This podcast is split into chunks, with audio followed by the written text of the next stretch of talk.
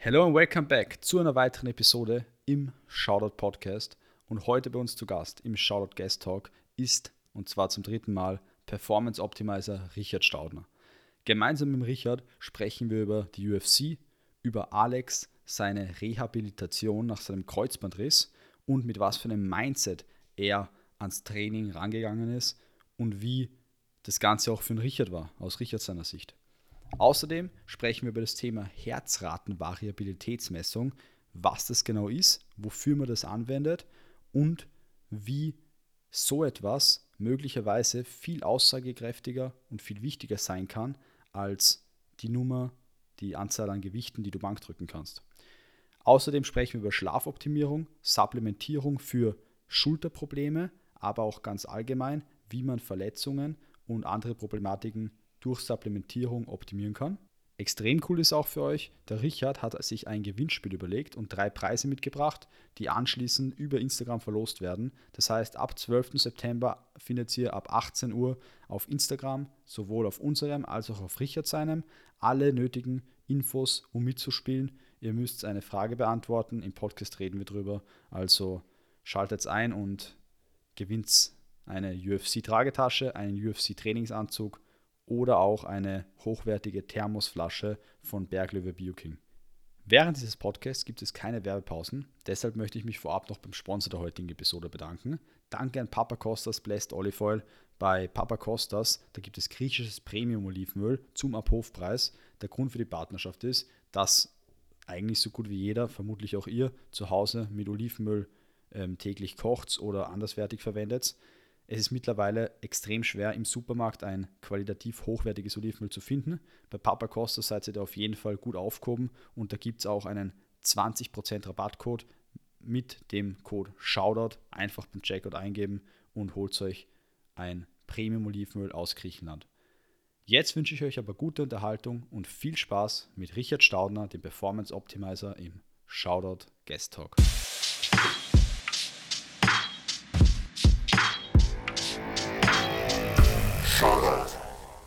Underground Fighting Podcast. Ich weiß, du bist anti ähm, Alkoholiker. Anti-Alkoholiker, du bist anti ähm, Sachen auf dem Bildschirm aufschreiben, aber ich habe meine Notes heute trotzdem am MacBook vorbereitet. Echt jetzt, oder was?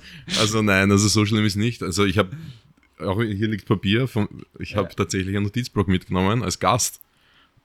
Aber ich habe auch eine, Notiz, eine Notizfunktion im Handy. ja? Die nutze ich sogar, ja. Auch beim Podcast?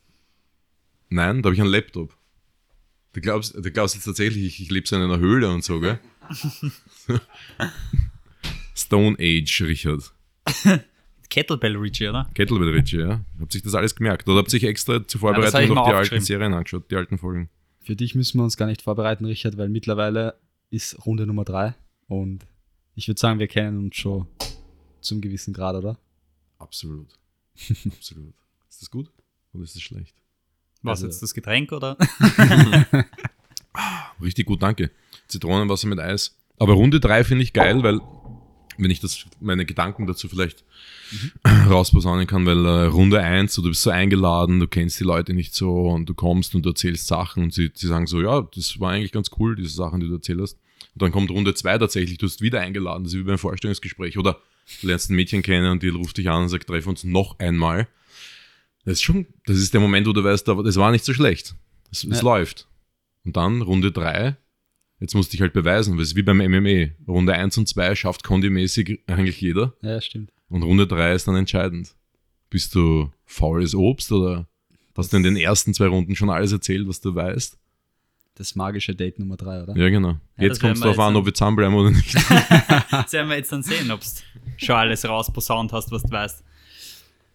Ich würde heute gern mit euch zwei mit einem Thema reinstarten, weil du hast schon gesagt, heute ist dritte Runde und das letzte Mal, wann war das genau? Ja, mitten in der Also- Corona-Pandemie kann man sagen, oder? Ja.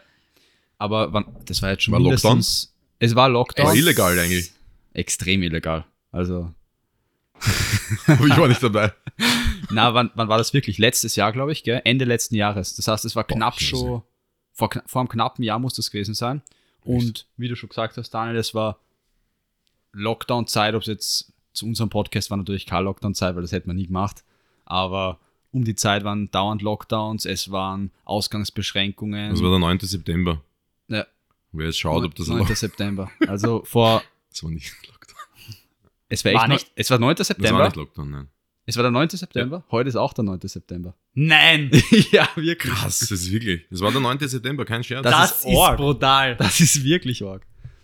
Also vor 365 Tagen sind wir, sind wir zusammengesessen und mir kommt vor, das Mindset von der Welt war ein komplett anderes. Weißt du, was ich meine? So, von Ja. einem Tag auf den anderen hat Schnipp gemacht, Corona gibt's nicht mehr. Also in den Köpfen der meisten Menschen ist es einfach weg. ja.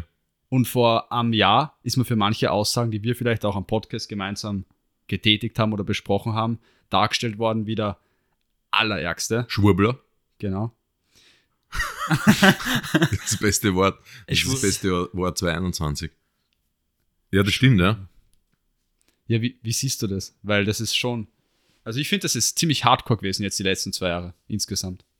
Natürlich war es extrem. Es ist die, äh, die Einschränkungen, die der Mensch erfahren musste und die, die Veränderungen, manche positiv, manche negativ. Viele Sachen waren tatsächlich, kann man sagen, haben sich in die positive Richtung entwickelt, wie, wie wir damals auch gesprochen haben über das, ähm, über das Berufsleben, über wie man, wie man arbeitet, flexibel arbeiten und so weiter. Menschen haben wieder Fokus bekommen auf wichtigere Dinge in ihrem Leben als, als durch die Gegend zu rennen und Dinge zu kaufen. Also es hat sich tatsächlich für viele ganz viel positiv verändert, aber auch natürlich viel negativ.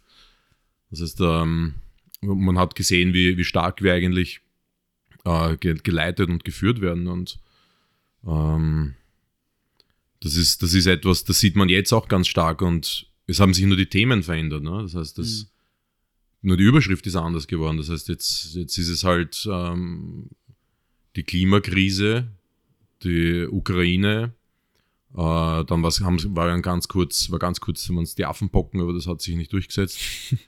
und, und, und man sieht halt einfach natürlich, dass, ähm, dass es braucht halt natürlich medial auch einen, einen, einen, einen Headliner, der, der das halt über Monate hinweg, ähm, den man tragen kann über Monate hinweg. Und ähm, jetzt, ist, jetzt wird es natürlich spannend im Herbst, ob, ob Corona wieder zurückkommt. Ja. Also jetzt nicht, es ist ja immer da. Ne? Es gibt ja Leute, die Corona haben und krank sind aber schwächere Versionen. Aber jetzt, jetzt ist halt gerade, sind halt gerade andere Themen am Start. Ne? Also na, es ist eh klar, dass die, die öffentlichen Medien eine ganz besonders starke Macht haben und gelesen und gehört werden wollen und, und somit Themen stärk, äh, stärker gewichten äh, als, als vielleicht notwendig, weil die Klimakrise, die war vor 15 Jahren auch. Ja. Die war vor 30 Jahren ähm, und die war, die war vor fünf Jahren und es ist nur die Frage, wie viel Gewicht sie in den Medien bekommt. Es ist nicht anders. Also die, die, die Eisberge schmelzen nicht seit einem Jahr oder, oder seit die Corona-Pandemie oder der Lockdown, der letzte Lockdown beendet wurde oder die, die, die scharfen Corona-Varianten zurückgegangen sind. Die, die, die Klimakrise ist seit, seit eh und je. Ich beschäftige mich mit der Thematik seit, seit rund 15, 17 Jahren in etwa. Also, ja. Aber für mich hat sich das Ganze persönlich in sehr positive Richtungen entwickelt. Ich bin für das Ganze sehr dankbar, ähm, was, weil überall in jedem Negativen gibt es was Positives. Das ist immer so, egal wie, wie gravierend negativ die Situation ist. Tatsächlich gibt es immer etwas Positives darin. Und das ist natürlich eine Frage des Mindsets. Ne? Aber für mich hat sich beruflich extrem viel positiv verändert. Also bin ich auch hier wieder dankbar für die letzten zwei Jahre. Ja, es Aber ist eine wegwünschen? Frage der Perspektive, oder? Genau. Genau. Und wie man dann damit umgeht, mit, dem, mit dieser Erfahrung. Ne? War definitiv für mich nicht das Schlimmste, was in meinem Leben passiert ist. Also deswegen, ich habe es von Anfang an ein bisschen lockerer gesehen als alle anderen. Ja, Org. Ich weiß nicht, wie ihr das seht. Mir kommt vor, weil du gesagt hast, jetzt ist halt ein anderes Thema aktuell oder andere Themen. Ob jetzt die Klimakrise zum Beispiel, weil es, es, es wird ja Angst gemacht über die, über die Medien, extrem Mhm. viel. Und mir kommt vor, es, es, es verändert nichts in die positive Richtung. So, okay, die Leute, viel mehr Leute haben das Wort Klimakrise jetzt im Kopf, weil es halt mehr ausgestrahlt wird, mehr gesendet wird. aber mir kommt vor, diese Angstmacherei verändert nichts in eine gute Richtung. Also nie, die, die Leute tun nicht mehr deswegen zum Beispiel. Da glaube ich, müsste man einen an, anderen Ansatz nehmen. Ich glaube auch nicht, dass das Ziel der Medien ist, dass die Menschen was dagegen tun sollen. Es soll einfach Aufmerksamkeit auf die Medien sein. Also, Also ich, sag, wenn wir jetzt wieder hernehmen, äh, durch Klimakrise und natürlich den Ukraine-Krieg, äh, den Ru Krieg zwischen Russland und Ukraine, das muss das Kind beim, beim Namen nennen, äh, was, was definitiv der Fall ist, natürlich, ja, die äh, Energiepreise steigen, aber die steigen, also die, diese Energieproblematik haben wir nicht seit einem Jahr oder sowas, sondern es ist wie immer ein Wegschauen gewesen. Denn vor eben, wie gesagt, 15, 17, 18 Jahren habe ich mich mit der Thematik beschäftigt, beruflich äh, mit dem Thema Energie und mit, The- mit dem Thema Solarenergie und habe da wirklich beruflich auch einen Schwerpunkt dorthin gelegt, weil jemand in einem Unternehmen im Marketing tätig war, wo das notwendig war. Und dann ist die Geschichte halt einfach wieder eingeschlafen. Da gab es so einen Impuls auch der Regierung und weltweit. Da gab es das Buch vom, vom Ex-US-Präsidentschaftskandidaten, der Name fällt mir jetzt nicht mehr ein, der gegen Bush verloren hat. Ähm, Das heißt, da gab es schon wirklich starke Initiativen in diese Richtung. Ja. Und das ist dann total eingeschlafen. In den letzten 10, 15 Jahren hat sich keine Sau mehr für die Klimakrise interessiert. Das, hat, das war einfach überhaupt nicht gegenwärtig. Das läuft immer so nebenbei ein bisschen. Da gibt es eine Greta von Thun, äh, äh, Greta Thunberg Ja, genau. und so weiter, die, die, die einen Hype hat und sowas. Aber es ist jetzt nicht so, es ist kein Problem, wirklich, ne? weil es nicht weh tut. Und jetzt tut es auf einmal weh, weil es Kohle kostet, weil es richtig Geld kostet, weil es jeden Menschen direkt in die Brieftasche hineingreift, die Klimakrise.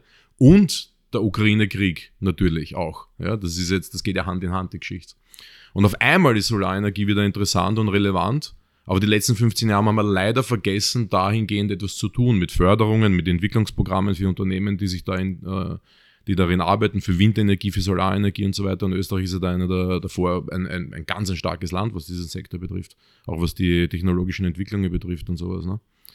Aber ähm, mich, mich greifen, ich greife mir einfach an den Kopf, wenn ich dann sehe, okay, die, es gibt dann eine Strompreisdeckelung oder sowas, was die Medien sagen, um, den, den, äh, um, die, um das Volk zu schützen, finanziell. Ähm, das heißt, der Staat stützt den Strom bis zu einem gewissen Grad, ne? bis zu 2900 Kilowatt oder was auch immer im Jahr. Oh, aber wer zahlt denn das? Also das ist ja jetzt nicht das Geld, ja wird ja nicht gedruckt extra Ja, dafür. aber da oder? müssen wir uns jetzt keine Sorgen machen, weil wir kriegen jetzt alle einen Umweltbonus ausbezahlt. Ja. Und dann ist das ja alles okay, oder? Aber ich meine, das ist linke Tasche, rechte Tasche. Das ist wieder aus der einen Tasche wird Geld genommen und dem Volk gegeben. Also aus der Tasche des Volkes nimmt man Geld, um es dem Volk zu geben. ja, Um aber es den Strompreis zu weil es, stabilisieren. es sagt keiner was. Ja, alle sind jetzt happy. Okay, Ja, es ja, gibt sicher. diese Deckelung und ich muss mir keine Angst machen, ab Dezember ist Strom für mich wieder halbwegs leistbar und sowas, aber das ist ja nicht ganz, ist ja nicht ganz wahr. Und die Frage ist, wie löst man diese Problematik? Da, wenn ich dann jetzt sage, zum Beispiel, alle sind beteiligt, dann gibt es nämlich die eine Seite, die sagt, weltweit muss die Industrie einlenken, weil die verbraucht den meisten Strom. China und Russland und so weiter, die, die richtig, die auch produzieren und Indien und Bangladesch, die viel produzieren und viel Strom verbrauchen, die müssen einfach technologisch und, und, und äh, müssen umstellen. Ja, aber wer bestellt denn das Zeug aus China und Bangladesch? Also Textilien oder, oder Kleinkram. Also da kommen, da kommen täglich Schiffe nach Europa, nach Rotterdam, Hamburg und, und so weiter, mit vollgeladen mit hunderten, tausenden Containern voller Ware. Mit dem ganzen Chinaschrott, den wir kaufen. Das ist, also da, da sind wir wieder. Das heißt, natürlich muss die Industrie einsparen und hat den, den Löwenanteil am Stromverbrauch, aber der kleine Mensch am Ende des Tages hat Gewicht und meine Lebensgefährtin arbeitet bei der Energieagentur, äh, ein Unternehmen, das Projekte leitet, umsetzt in Regierungsauftrag auch unter anderem und für andere Firmen. Das ist ein Verein. Und da kommt man dann hin und sagt dann zum Beispiel, ich hätte gerne, dass ihr mir Folgendes berechnet oder folgendes äh, Projekt umsetzt im Energiesektor. Also so beratende Tätigkeit quasi. Ne? Und, und da sieht man ganz klar, da, dass, dass da viel getan wird in die Richtung. Und da, das, da sieht man auch ganz klar, wer die großen Stromverbraucher sind. Und dass der Haushalt, unsere, wir drei jetzt zum Beispiel, ein relativ kleiner Anteil sind. Also unter 5%. Ist halt weit unter 5%. Aber trotzdem sind es 5%. Und die Sache ist halt die natürlich, es muss ja, es muss ja eine kollektive Veränderung sein. Ne? Das ist, wenn 8 Millionen Österreicher, beinahe 8 Millionen Österreicher, wenn alle etwas tun, dann, hat, dann tut Österreich etwas. Ne? Es ist immer kollektiv. Das ist wie auf Zellebene. Es ist nicht eine Zelle, die verrückt spielt oder gut arbeitet. Es sind, es sind am Ende des Tages hoffentlich alle für eine großartige physische Leistungsfähigkeit, zum Beispiel. Ich liebe solche Metaphern. Aber sind, wir alle müssen etwas tun. Wir können Strom sparen und die 5%, die wir da dazu beitragen, die, die haben Gewicht, definitiv. Und wenn das dann alle weltweit tun, dann hat das Gewicht. Da passiert schon etwas. Aber es ist immer dieses Hin und Her zeigen, wer schuld ist. Und da spiele ich halt nicht mit. Ich habe vorher wenig Strom verbraucht, weil ich habe zu Hause fast keine, was habe ich denn zu Hause? Also ich habe Licht, ich habe eine Heizung natürlich, aber klarerweise verwende ich nicht so viel wie, wie der Durchschnitt. Kein Fernseher, nichts. Also ich habe einen Laptop, ja. Und mein Podcast-Equipment, aber ich habe jetzt kein, kein, kein Playstation, kein Fernseher und keine diese Sachen, diese Stromfresser. Ja, und wenn wir schon bei dem Thema sind. Aber ähm, trotzdem reduziere ich weiter. Das wollte ich damit sagen. Wir, wir machen gerade eine Liste und, und schauen uns jeden Tag den, den, den Zähler an, was bei uns viel Strom verbraucht und ob es mhm. notwendig ist. Ja, gewarnt ist ja auch ein Thema. Und wenn wir beim Thema gewarnt sind, mhm. wir haben heute, also du hast heute die Möglichkeit oder bietest heute die Möglichkeit, dass ja. einer von den Zuhörern ähm, drei drei, aber einer von den Zuhörern muss sich keinen Trainingsanzug mehr kaufen, sondern der kann einen gewinnen. Nie wieder. Nie wieder. Trainingsanzugs-Abo. Na, aber ein, ein hochqualitativer Trainingsanzug. Ähm, ja. Das ist der Preis Nummer eins. Aber ich glaube, es ist eh besser, wenn, wenn du uns ein bisschen drüber erzählst, was du uns mitgebracht ja. hast. Sollen wir es mal herholen vielleicht? Ja, weil es die Leute dann besser sehen, oder wie? Nein, aber das ist die, die Geräusche. haptisch. Das, das, ja, genau, was am besten aktuell funktioniert online in Social Media, auf YouTube und so, sind ja Videos, wo Leute Dinge auspacken und man hört dann das Geräusch. Ja, ja, ja. Das sind ja die, die Vollenbringer, ne? Und das müssen wir jetzt natürlich auch machen. Und, ich, und ich filme das gleich mit. Also wir, ich habe mir vorgestellt, wir haben so, wir sollten den Leuten natürlich etwas bieten. Da gibt es ein kleines Gewinnspiel und dieses Gewinnspiel heißt, wir haben drei Preise, die drei Personen bekommen können, wenn sie äh, eine Frage beantworten. Und es ist dieselbe Frage. Es gibt dann halt Platz 1, 2, 3. So haben wir das vorgestellt, wenn das für euch passt. Und der, der dritte Preis ist diese Geiles Geräusch. Diese Berglöwe Thermosflasche. Das ist eine ziemlich hochwertige Thermosflasche. Richtig geil. Ich verwende auch so eine, aber die ist natürlich neu. Das ist Platz Nummer 3. Platz Nummer 2 ist dieser Trainingsanzug von der UFC. Das ist, diesen Trainingsanzug habe ich von der UFC bekommen, das nagelneu, ich habe ihn nie getragen. Sind sogar noch die Etiketten drinnen. Er ist X-Large, Leute, X-Large. Das heißt, ähm, nur wenn ihr so einen abnormal durchtrainierten großen Körper wie ich habt, passt sie da rein. Warum lachst du? Warum lachst du jetzt? Und äh, dann Platz Nummer eins ist diese Tasche. Ich habe eigentlich gedacht, die ist für mich. diese Sporttasche von der UFC, die ist auch original, die ist vom, beides ist vom letzten Kampf, nämlich gegen ähm, Jan Blachowitz. Und ähm, diese Sporttasche, die hat eine ziemlich lange Reise hinter sich, die habe ich in Las Vegas bekommen vom, im UFC Performance Institute.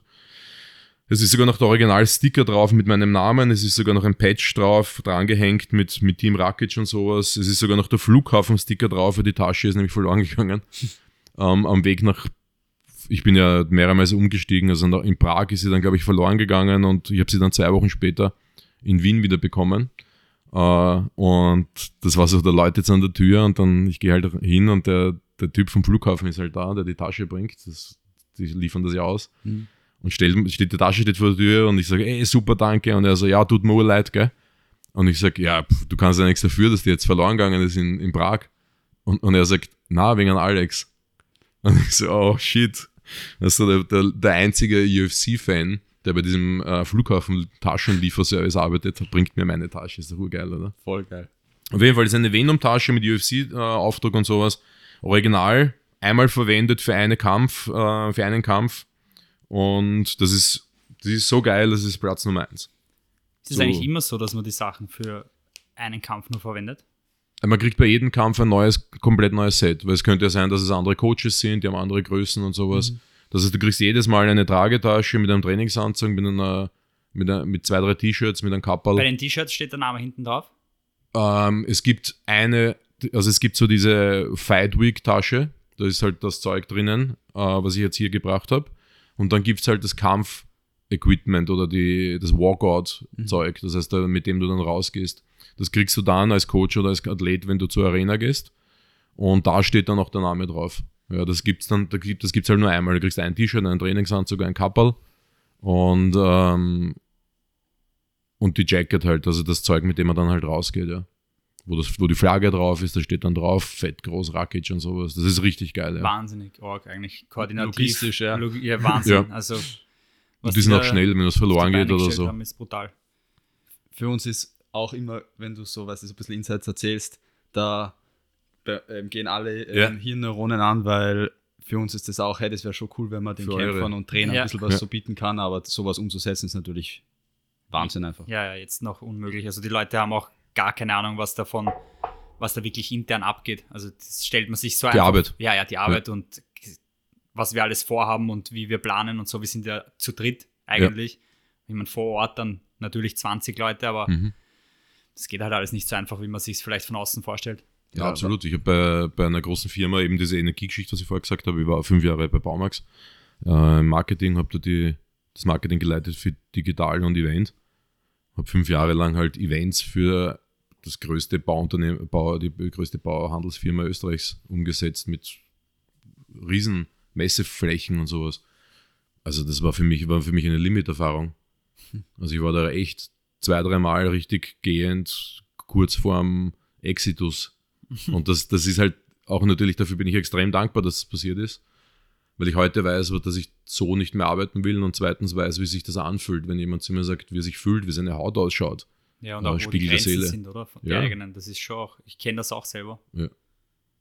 Also das ist wichtig. Das ist eine Ja. super, also für äh, Resilienzsteigerung großartig, war für mich eine großartige Lebenserfahrung und gibt mir für meinen heutigen Job als Berater für den Bereich Performance, Gesundheit, Energie unglaublich gute Tools, dass ich weiß, wenn jemand mit mir redet, wo der gerade steht, ne? Mhm. Und wie ich ihn dann anpacke, wie ich ihn wieder raushole aus dem Energieloch oder aus dem Zellburnout oder wo auch immer halt ist, ne? Cool, Bevor dass du das Energieloch ansprichst. Aber bevor wir auf das jetzt nochmal eingehen, Okay. ganz Das kurz nochmal für die Zuhörer. ähm, Gewinnspiel, nochmal kurz wiederholt. Es gibt die drei Preise, Ja. was ihr machen müsst. Wir werden über Instagram, über den Shoutout Podcast und auch auf Richards im Instagram werdet ihr das sehen, einen Post machen, wo ihr schätzt, Na, brauch nicht schätzen. Das müssen, das müssen sie jetzt detektivisch. das, okay, das ist eigentlich Detektivarbeit, aber was genau ihr zum tun habt, es gibt wieder eine Frage geben, die müsst ihr beantworten. Aber die stellen wir gleich, oder? Stellen wir die gleich? Ja, ja. Dann stell die vielleicht noch, damit die Leute direkt wissen, Yes. auf was sie sich einlassen. Also, ich, meine Lieblingsübung je und je war äh, das Kreuzheben. Also heute nicht mehr, aber früher war das immer das Kreuzheben. Zehn Jahre lang habe ich Kreuz gehoben, alles, was so in der Gegend rumgelegen ist. und ähm, ich bin auch, äh, wenn ich spazieren gewesen bin und habe ich Leute immer wieder gefragt, entschuldigen Sie bitte, wenn ich auf einen Kleingarten vorbeigegangen bin, zum Beispiel, sorry, Entschuldigung, bitte, darf ich das aufheben? Wirklich jetzt? Das war so ein Running Gag damals, weil, weil ich immer versucht habe, irgendwelche Sachen aufzuheben. Ja. Und auf jeden Fall war ich bei so einem Amateur, Anfänger, Newcomer, Newcomer Strongman Tournament, was auch immer, in, in Niederösterreich. Und da musste ich ähm, Kreuz heben. Aber da, das war aufgebaut für Anfänger, da, da war es nicht so einmal Max, sondern ähm, du hast zwei Minuten Zeit, 100 Kilo so oft wie möglich zu heben. Das ist Ja, eh das ist eine hardcore. einfache Frage, weil ich schätze, dass du das maximal zweimal geschafft hast. Ja, vier, vier, vier und zwei waren außerhalb der Zeit, stimmt. Und, ähm, ja, und wie oft war das? Und das ist, wenn ihr das beantwortet und der- schätzen, also das, man kann sie herausfinden. Ich sage jetzt nicht mehr, man kann sie herausfinden. Wie oft war das? In zwei Minuten 100 Kilo heben.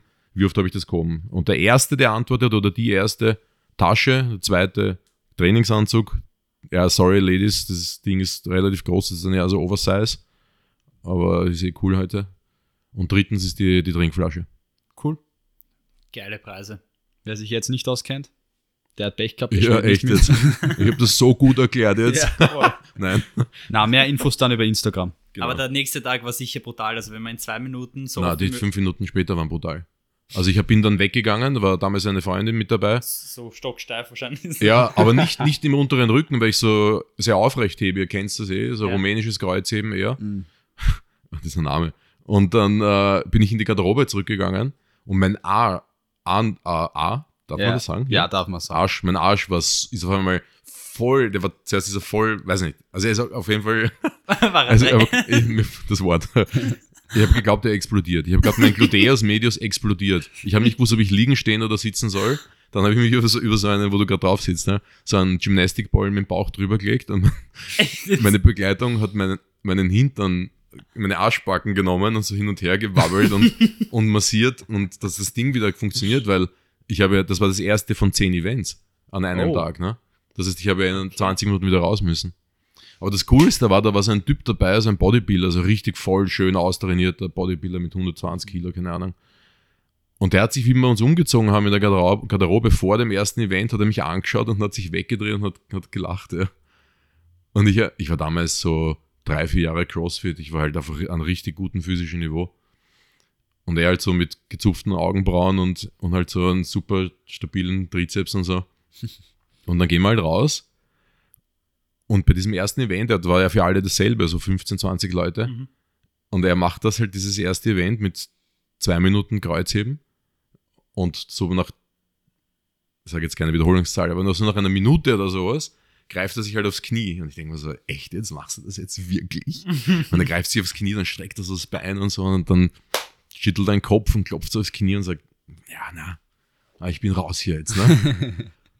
weißt du, beim Kreuzheben jetzt aufs Knie. Ja, kann sein, aber ja. Und ich habe mir gedacht so, echt jetzt? Never judge a book by its cover. Also ich meine, das gilt auch für den Körper. Das ist halt einfach oberflächlich. Ja. Ich habe es vice versa nicht gemacht und mache es auch heute nicht. Also, aber war eine wirklich coole, lustige Erfahrung, war ein cooler Tag.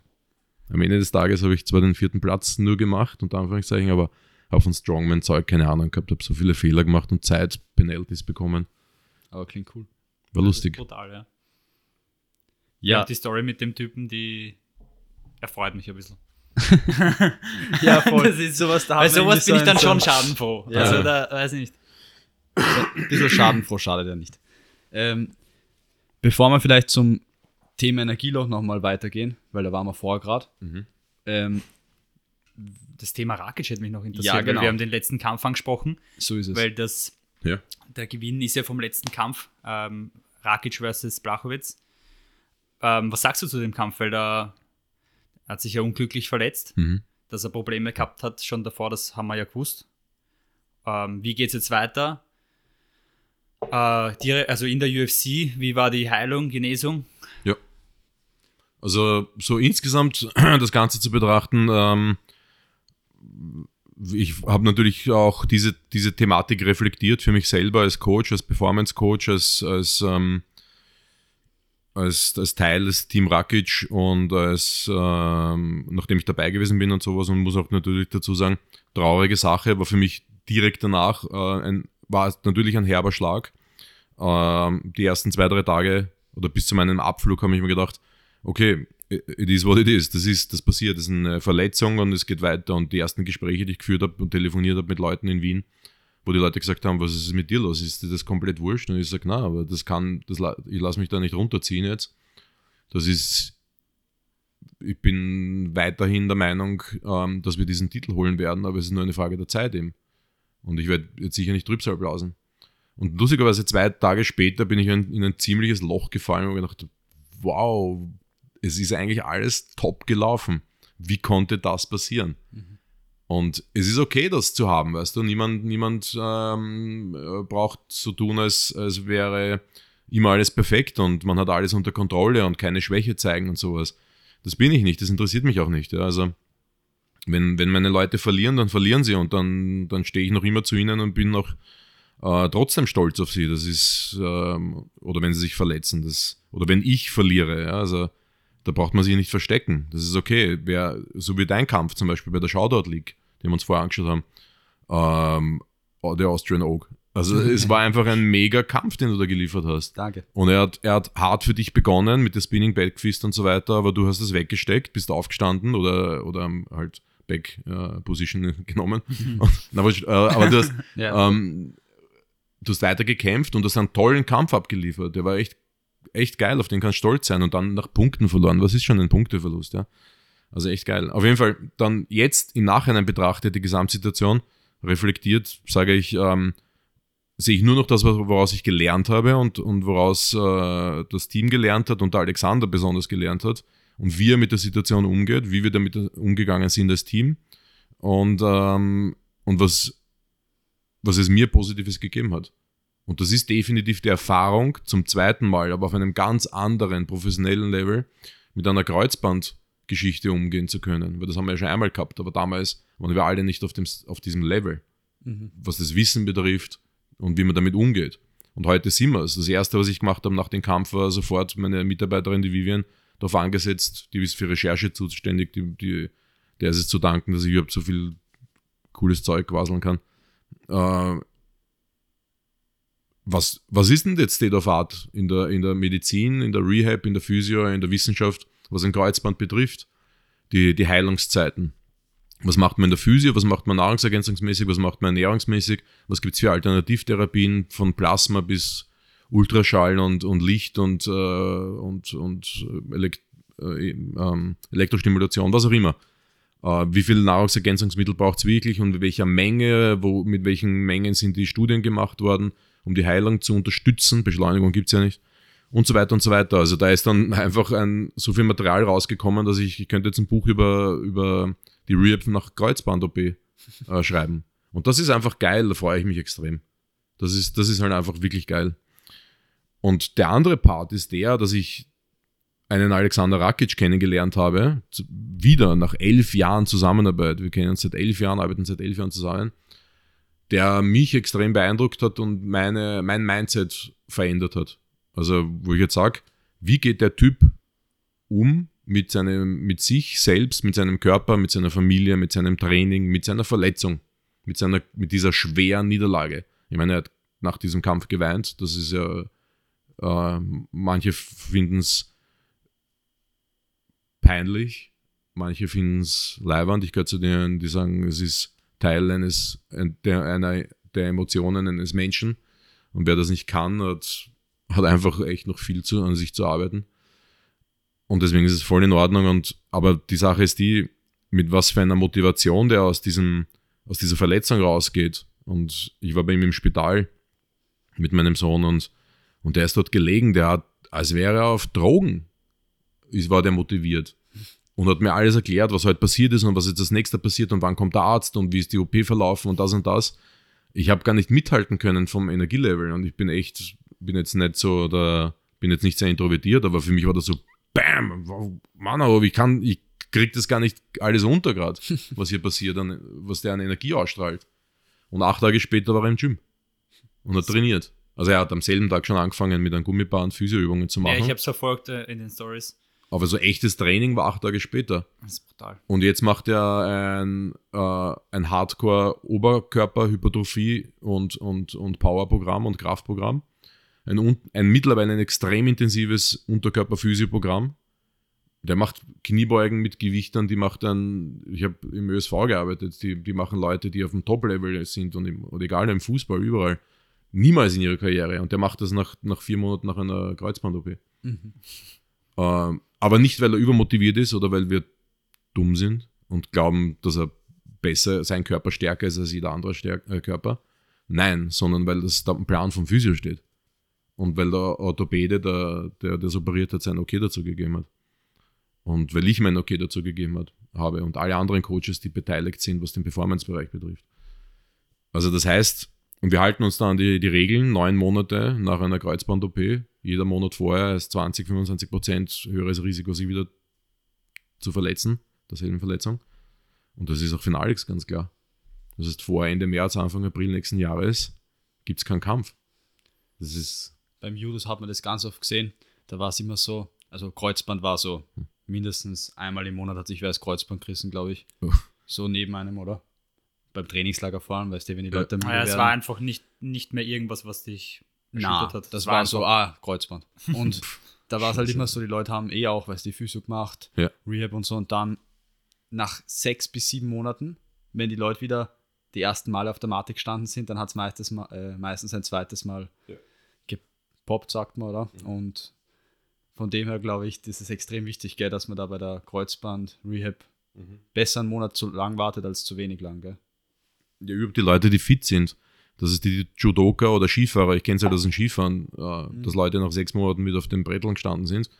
Das ist okay, wenn du, wenn du einmal nach Olympia machen willst und sagst, das wird getaped, da habe ich einen Strumpf drüber und da habe ich Vollgas auftrainiert und es ist sechs Monate her, aber in vier Wochen ist Olympia und ich mache das jetzt, weil danach gehe ich in Pense und dann hoffentlich hält dieses Knie 90 Sekunden. ja? Aber das, das ist ja, macht ja kein, das ist ja, das sind wir ja nicht, ne? Wir wollen ja noch zehn Jahre weitermachen. Kein Spaß. Zehn Ja, ja, Jahre. sicher. der letzte Champion war 42, also der, ähm, ja genau, der, der letzte Champion vom, vom Jiri. 42. Champion der UFC im Light Heavyweight. Und Alex ist 30. Das ist brutal eigentlich in dem Sport. Und wenn man so die Fußballer anschaut, aber ab welchem Alter die sich äh, ausrasten dann schon. Gut, da spielt auch das Geld eine Rolle wahrscheinlich. Meine, bei McGregor sieht man es ja auch, sobald man halt viel Geld hat, dann äh, entspannt man sich halt gern. Ja, oder man hat da halt eigentlich das, das, Das- Zeug gar nicht, das zu erhalten, ne, diesen Hype. Ja. Weil wenn der jetzt, wie oft hat er jetzt kämpft in den letzten drei Jahren? McGregor? Ja, und wie oft hat er verloren? Ja, letztes Gewonnen? Mal ähm, Schienbeinbruch, oder? Mhm. Davor ähm, Poirier 1. Mhm. Also in den letzten drei Jahren zweimal, würde ich sagen. Und wie sind die ausgegangen? Ja, verloren, verloren. Verloren, verloren. auch. Na, Ich glaube, verloren, gewonnen, verloren, verloren. Ich glaube, dass er den Hype schon aufrecht erhalten könnte. Merkt sich das alles. Ja. Aber einfach das ganz anderes Mindset, viel zu viel zu tun. Kinder, Frau, äh, Naja. Firmen. Jetzt Gut- ist er gutes Thema. Kiefer. Super geil, aber die Videos sind gut. Auf seiner Ich Yacht. find- Ich habe mir überlegt, dass ich mein auch Bob Marley T-Shirt anziehe heute. Aber die- lassen. Die sind auch gut immer was. Ja, Na, das ist top. Und das ist, steht schon beim Alex am, äh, am aber es ist Trainingsplan. witzig einfach zu sehen. Ja, ja, aber die Sache ist die, ich meine, er hat mit Ido Portal gearbeitet für einen Ja. Diaz-Kampf. Und urgeil. Und Diaz, Diaz gegen Chimaev. Wow. Ich freue mich schon extrem, bisschen narrisch. Aber er hat mit diesem Ido Portal ge ge äh, gearbeitet. Der Typ war ja auch in Wien. Ich habe äh, zwei Workshops bei ihm besucht. Er war bei mir im Gym, in meinem letzten Gym im Driller CrossFit zu Besuch. Ein Freund von mir hat ihn dorthin gebracht. War eine coole Sache, war richtig geil. Dann hat er mit, mit dem Ding gearbeitet, mit Conor McGregor. Und da haben sie natürlich viel von diesen Flow-Movements, Flo- Floor-Movements und diesen ganzen Sachen gemacht. Diese, was du jetzt gezeigt hast, das sieht man ja nicht, äh, diese Wirbelsäulen, Gymnastik, diese Mo Wirbel Wirbelsäulen-Mobilitätssachen. Und jetzt für einen Alex, der extrem fit ist, das heißt, aber eher tendiert zur Stärke als zur Mobilität. Da kennt man ja, also ich habe ja Athleten, Antonio Stanic, Black Belt in Jiu-Jitsu, der tendiert eher zur Mobility als zur Kraft. Das ist extrem flexibel, der kann seine Ferse wahrscheinlich lutschen oder sowas, aber ich weiß nicht, ob er das macht, aber ist, eine, ist ab- abnormal, oder? Aber du willst so eine Balance haben. Das ist solche Übungen für die Wirbelsäule und für die Schultern und sowas, um die Brustwirbelsäule mobiler zu machen, um ein besserer, schnellerer Puncher zu werden. Das hat Auswirkungen aufs Boxen. Ja, das hat Auswirkungen auf deine Mobility im, am Boden im Jiu-Jitsu. Wo kommst du hin? Jetzt äh, zum Beispiel ein, ein, ein äh, ähm, sollte mir den Namen nicht ein. Egal, jetzt bei einem bestimmten Movement, ja. Also es ist relevant. Das heißt, solche Sachen trainieren wir auch. Du meinst bei so einem Bridge-Movement, so einer Brücke? Na, jetzt zum Beispiel, äh, äh, ist eben, fällt mir sich BJJ? In BJJ ein, ein, eine Submission. Achso, Twister. Ein Twister, danke, ja. und so weiter. Das heißt, ähm, gibt es Leute, die, die haben halt eine ganz, eine ganz gute BWS und, und, und, und äh, Mobility und manche, die halt haben das halt nicht. Wenn du da einmal fest im Twister drin warst, dann hast du auch eine gute, Genau. gute Mobility dann. Und die bleibt dann aber dort auf dieser Position. Ja. Aber jetzt wegen einem Hype von Conor McGregor, der hat, wenn der jetzt noch zwei, dreimal kämpft gegen solche Kaliber wie, wie, wie Boyer, Diaz oder, oder ähm, Cowboy. Ja, genau. Also, ja, das ist, der ist, Ist schon gut. ist top, absolut, aber die Zeit ist halt, Ja. Oder Khabib War- davor. ne, naja. Ja. Aber ich sage jetzt mal, und wenn er noch zwei, dreimal verliert, wer will denn das dann noch sehen? Ja. Wenn der Typ fünf Kämpfe am Stück verliert. Ich frage mich halt, wie, wie gut er wirklich ist, ne? Und ganz ehrlich, also.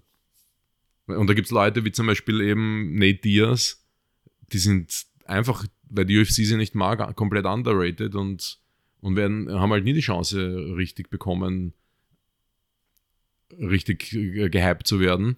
Ja, machen, sie machen sich eh ihren Hype selber. Aber jetzt so eine Yacht oder so fahren sie halt auch nicht. Ja. Mhm.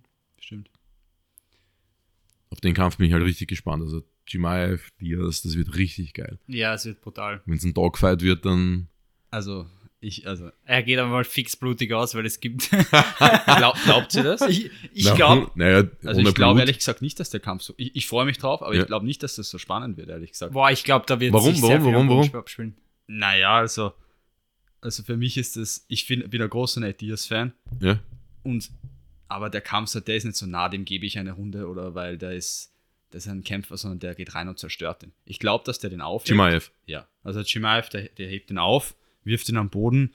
Entweder er Ja, ja. submittet ihn direkt oder er- ich glaube, dass das ein Minuten Boah, ich glaube nicht, Minute dass Kampf der wird. so leicht submitted wird, Nate Diaz. Er ist ein super ähm, BJJ-Athlet, aber der ist, also für mich ist einfach seine Zeit vorbei. So. Ja, natürlich. Es wird jetzt immer schwerer. Das heißt, du kannst diese, du kannst es nicht ewig erhalten, so wie bei allen anderen. Seine, ich glaube, seine beste Zeit ist vorbei, definitiv.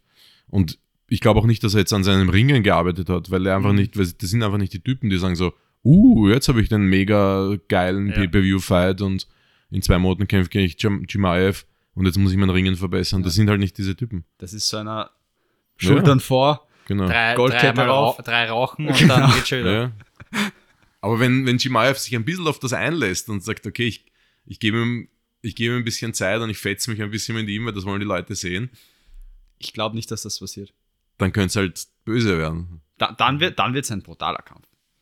Aber ja, du hast schon recht. Also, Das ist wer ringt, kontrolliert halt, ne? einfach morgen und ich freue mich so arg drauf. Ja, wenn der Podcast draußen ist, dann, dann wissen wir das Ergebnis auch schon. Stimmt, ja. ja. Aber ähm, ich, mu ich muss jetzt nochmal kurz zu was zurück, weil das ist mir jetzt im Kopf und Mhm. das will ich nicht, dass man runterfällt. Du hast gesagt, der Alex plant, also ihr plant mit Alex plus minus zehn Jahre, also noch eine Ja. sehr, sehr lange Karriere. Man hat gesehen, wie du schon, äh, man hat schon gesehen in der Vergangenheit, dass ein ähm, Glover Teixeira und so extrem, also extrem alt für UFC-Verhältnisse waren, wie es Champion waren, sind 42, glaube ich, gell? Habt ihr da irgendwelche Strategien, irgendwelche Präventionsmaßnahmen, wenn es jetzt ums Thema Brain Damage oder einfach ja generell so die, die Gesundheit, was das Hirn betrifft, angeht? Weil nochmal zehn Jahre hast wahrscheinlich auch mindestens noch zehn Kämpfe, vielleicht mehr. Ja, also das Wichtigste ist nicht getroffen werden. Und das haben wir bis jetzt ganz gut gemacht. Alex Mhm. ist jetzt seit über zehn Jahren im Kampfsport, im Striking, seit, seit weit über zehn Jahren. Und äh, hat acht UFC-Kämpfe und äh, hat eigentlich, glaube ich, nur einen signifikanten Kopfschlag bekommen, der zu einem Cut geführt hat von äh, ähm, Devin Clark. Und der war halt, weißt du, der war halt unort sehr unorthodox. Aber ansonsten kann man jetzt nicht erinnern, dass da irgendwas am, oder? Er ist brutal schnell. Rakic ist brutal schnell, man hat das Gefühl, es trifft ihn Head gar nichts. Movement, Head Ja, Movement. Ja, Wahnsinn. nein, nein, ich, ich, ich, ich Ra- der Alex ist jetzt auch kein Kämpfer wie ein Nate, der sagt, ja, ich kriege jetzt einmal. Na, zwei fressen ist keine ja, Strategie. Das Also. macht er nicht, aber. Ah, oh, ist eine Strategie. Ist eine Strategie. Habe ich auch gemacht. ja? Ja, weil ich, also, weil ich den Ring heute gesehen habe, Gym 23, Ja. wo, du, wo du deinen Kampf gehabt hast.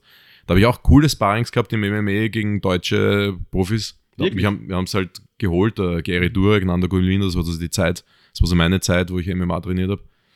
Und die haben mich halt geholt, weil ich halt über 100 Kilo gehabt habe, extrem, körperlich extrem stark war und halt einfach gut einstecken konnte. Und dann hast mich halt angerufen und gesagt, hey, kommst vorbei, dieser Sebastian, oder wie heißt der?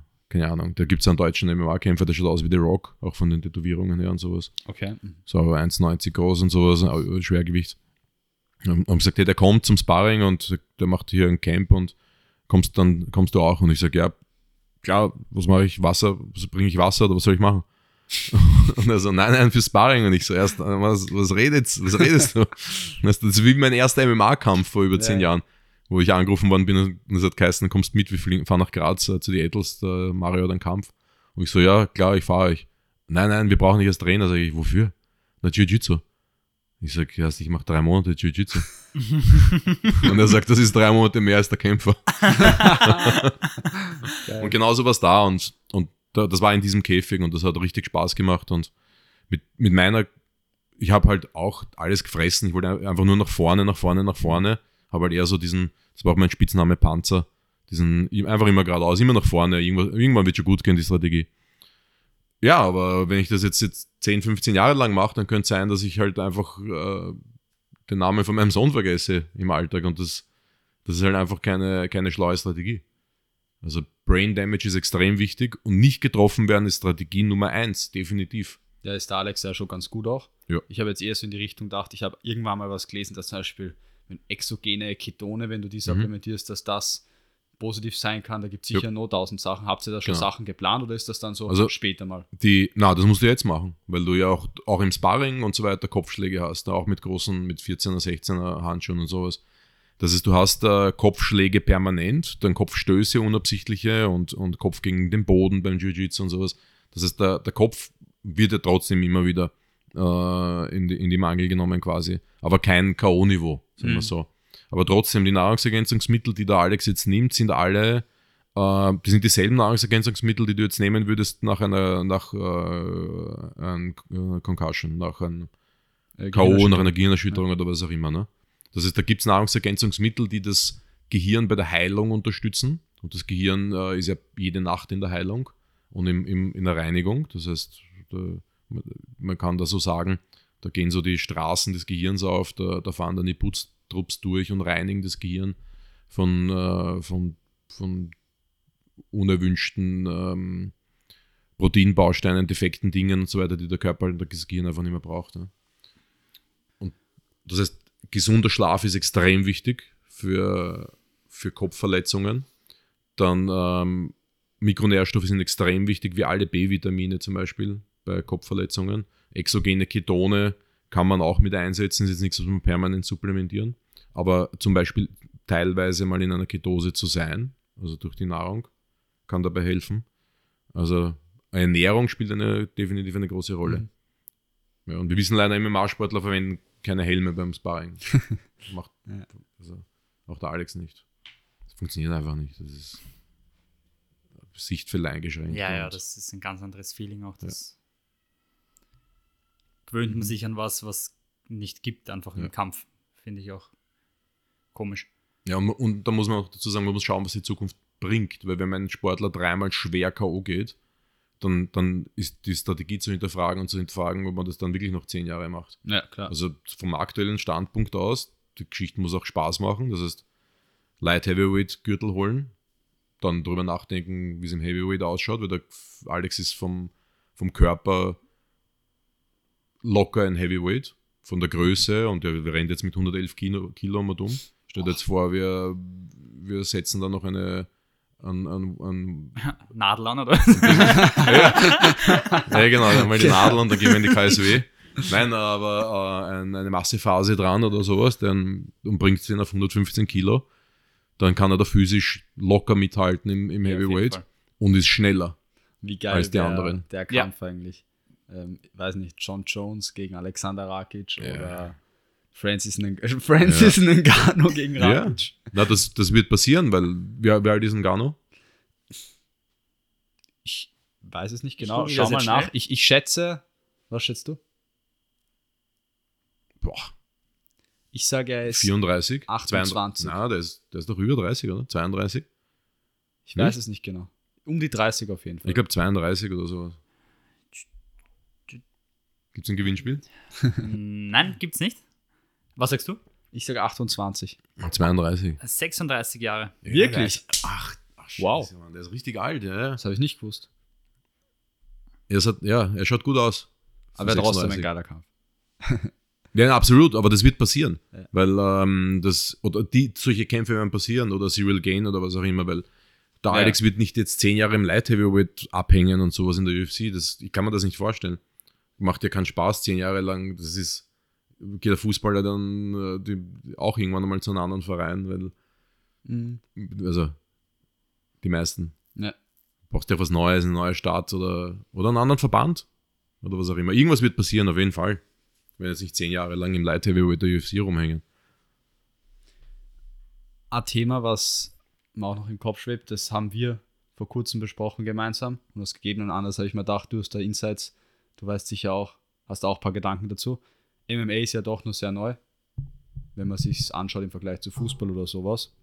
Und die UFC, die da alle Maßstäbe setzt, die macht es ja so, die holen sich die Kämpfer und dann sind die Kämpfer unter Vertrag und kämpfen nur für die UFC. Glaubst du, Mhm. wird sich da in der Zukunft mal so ein Transfermarkt entwickeln?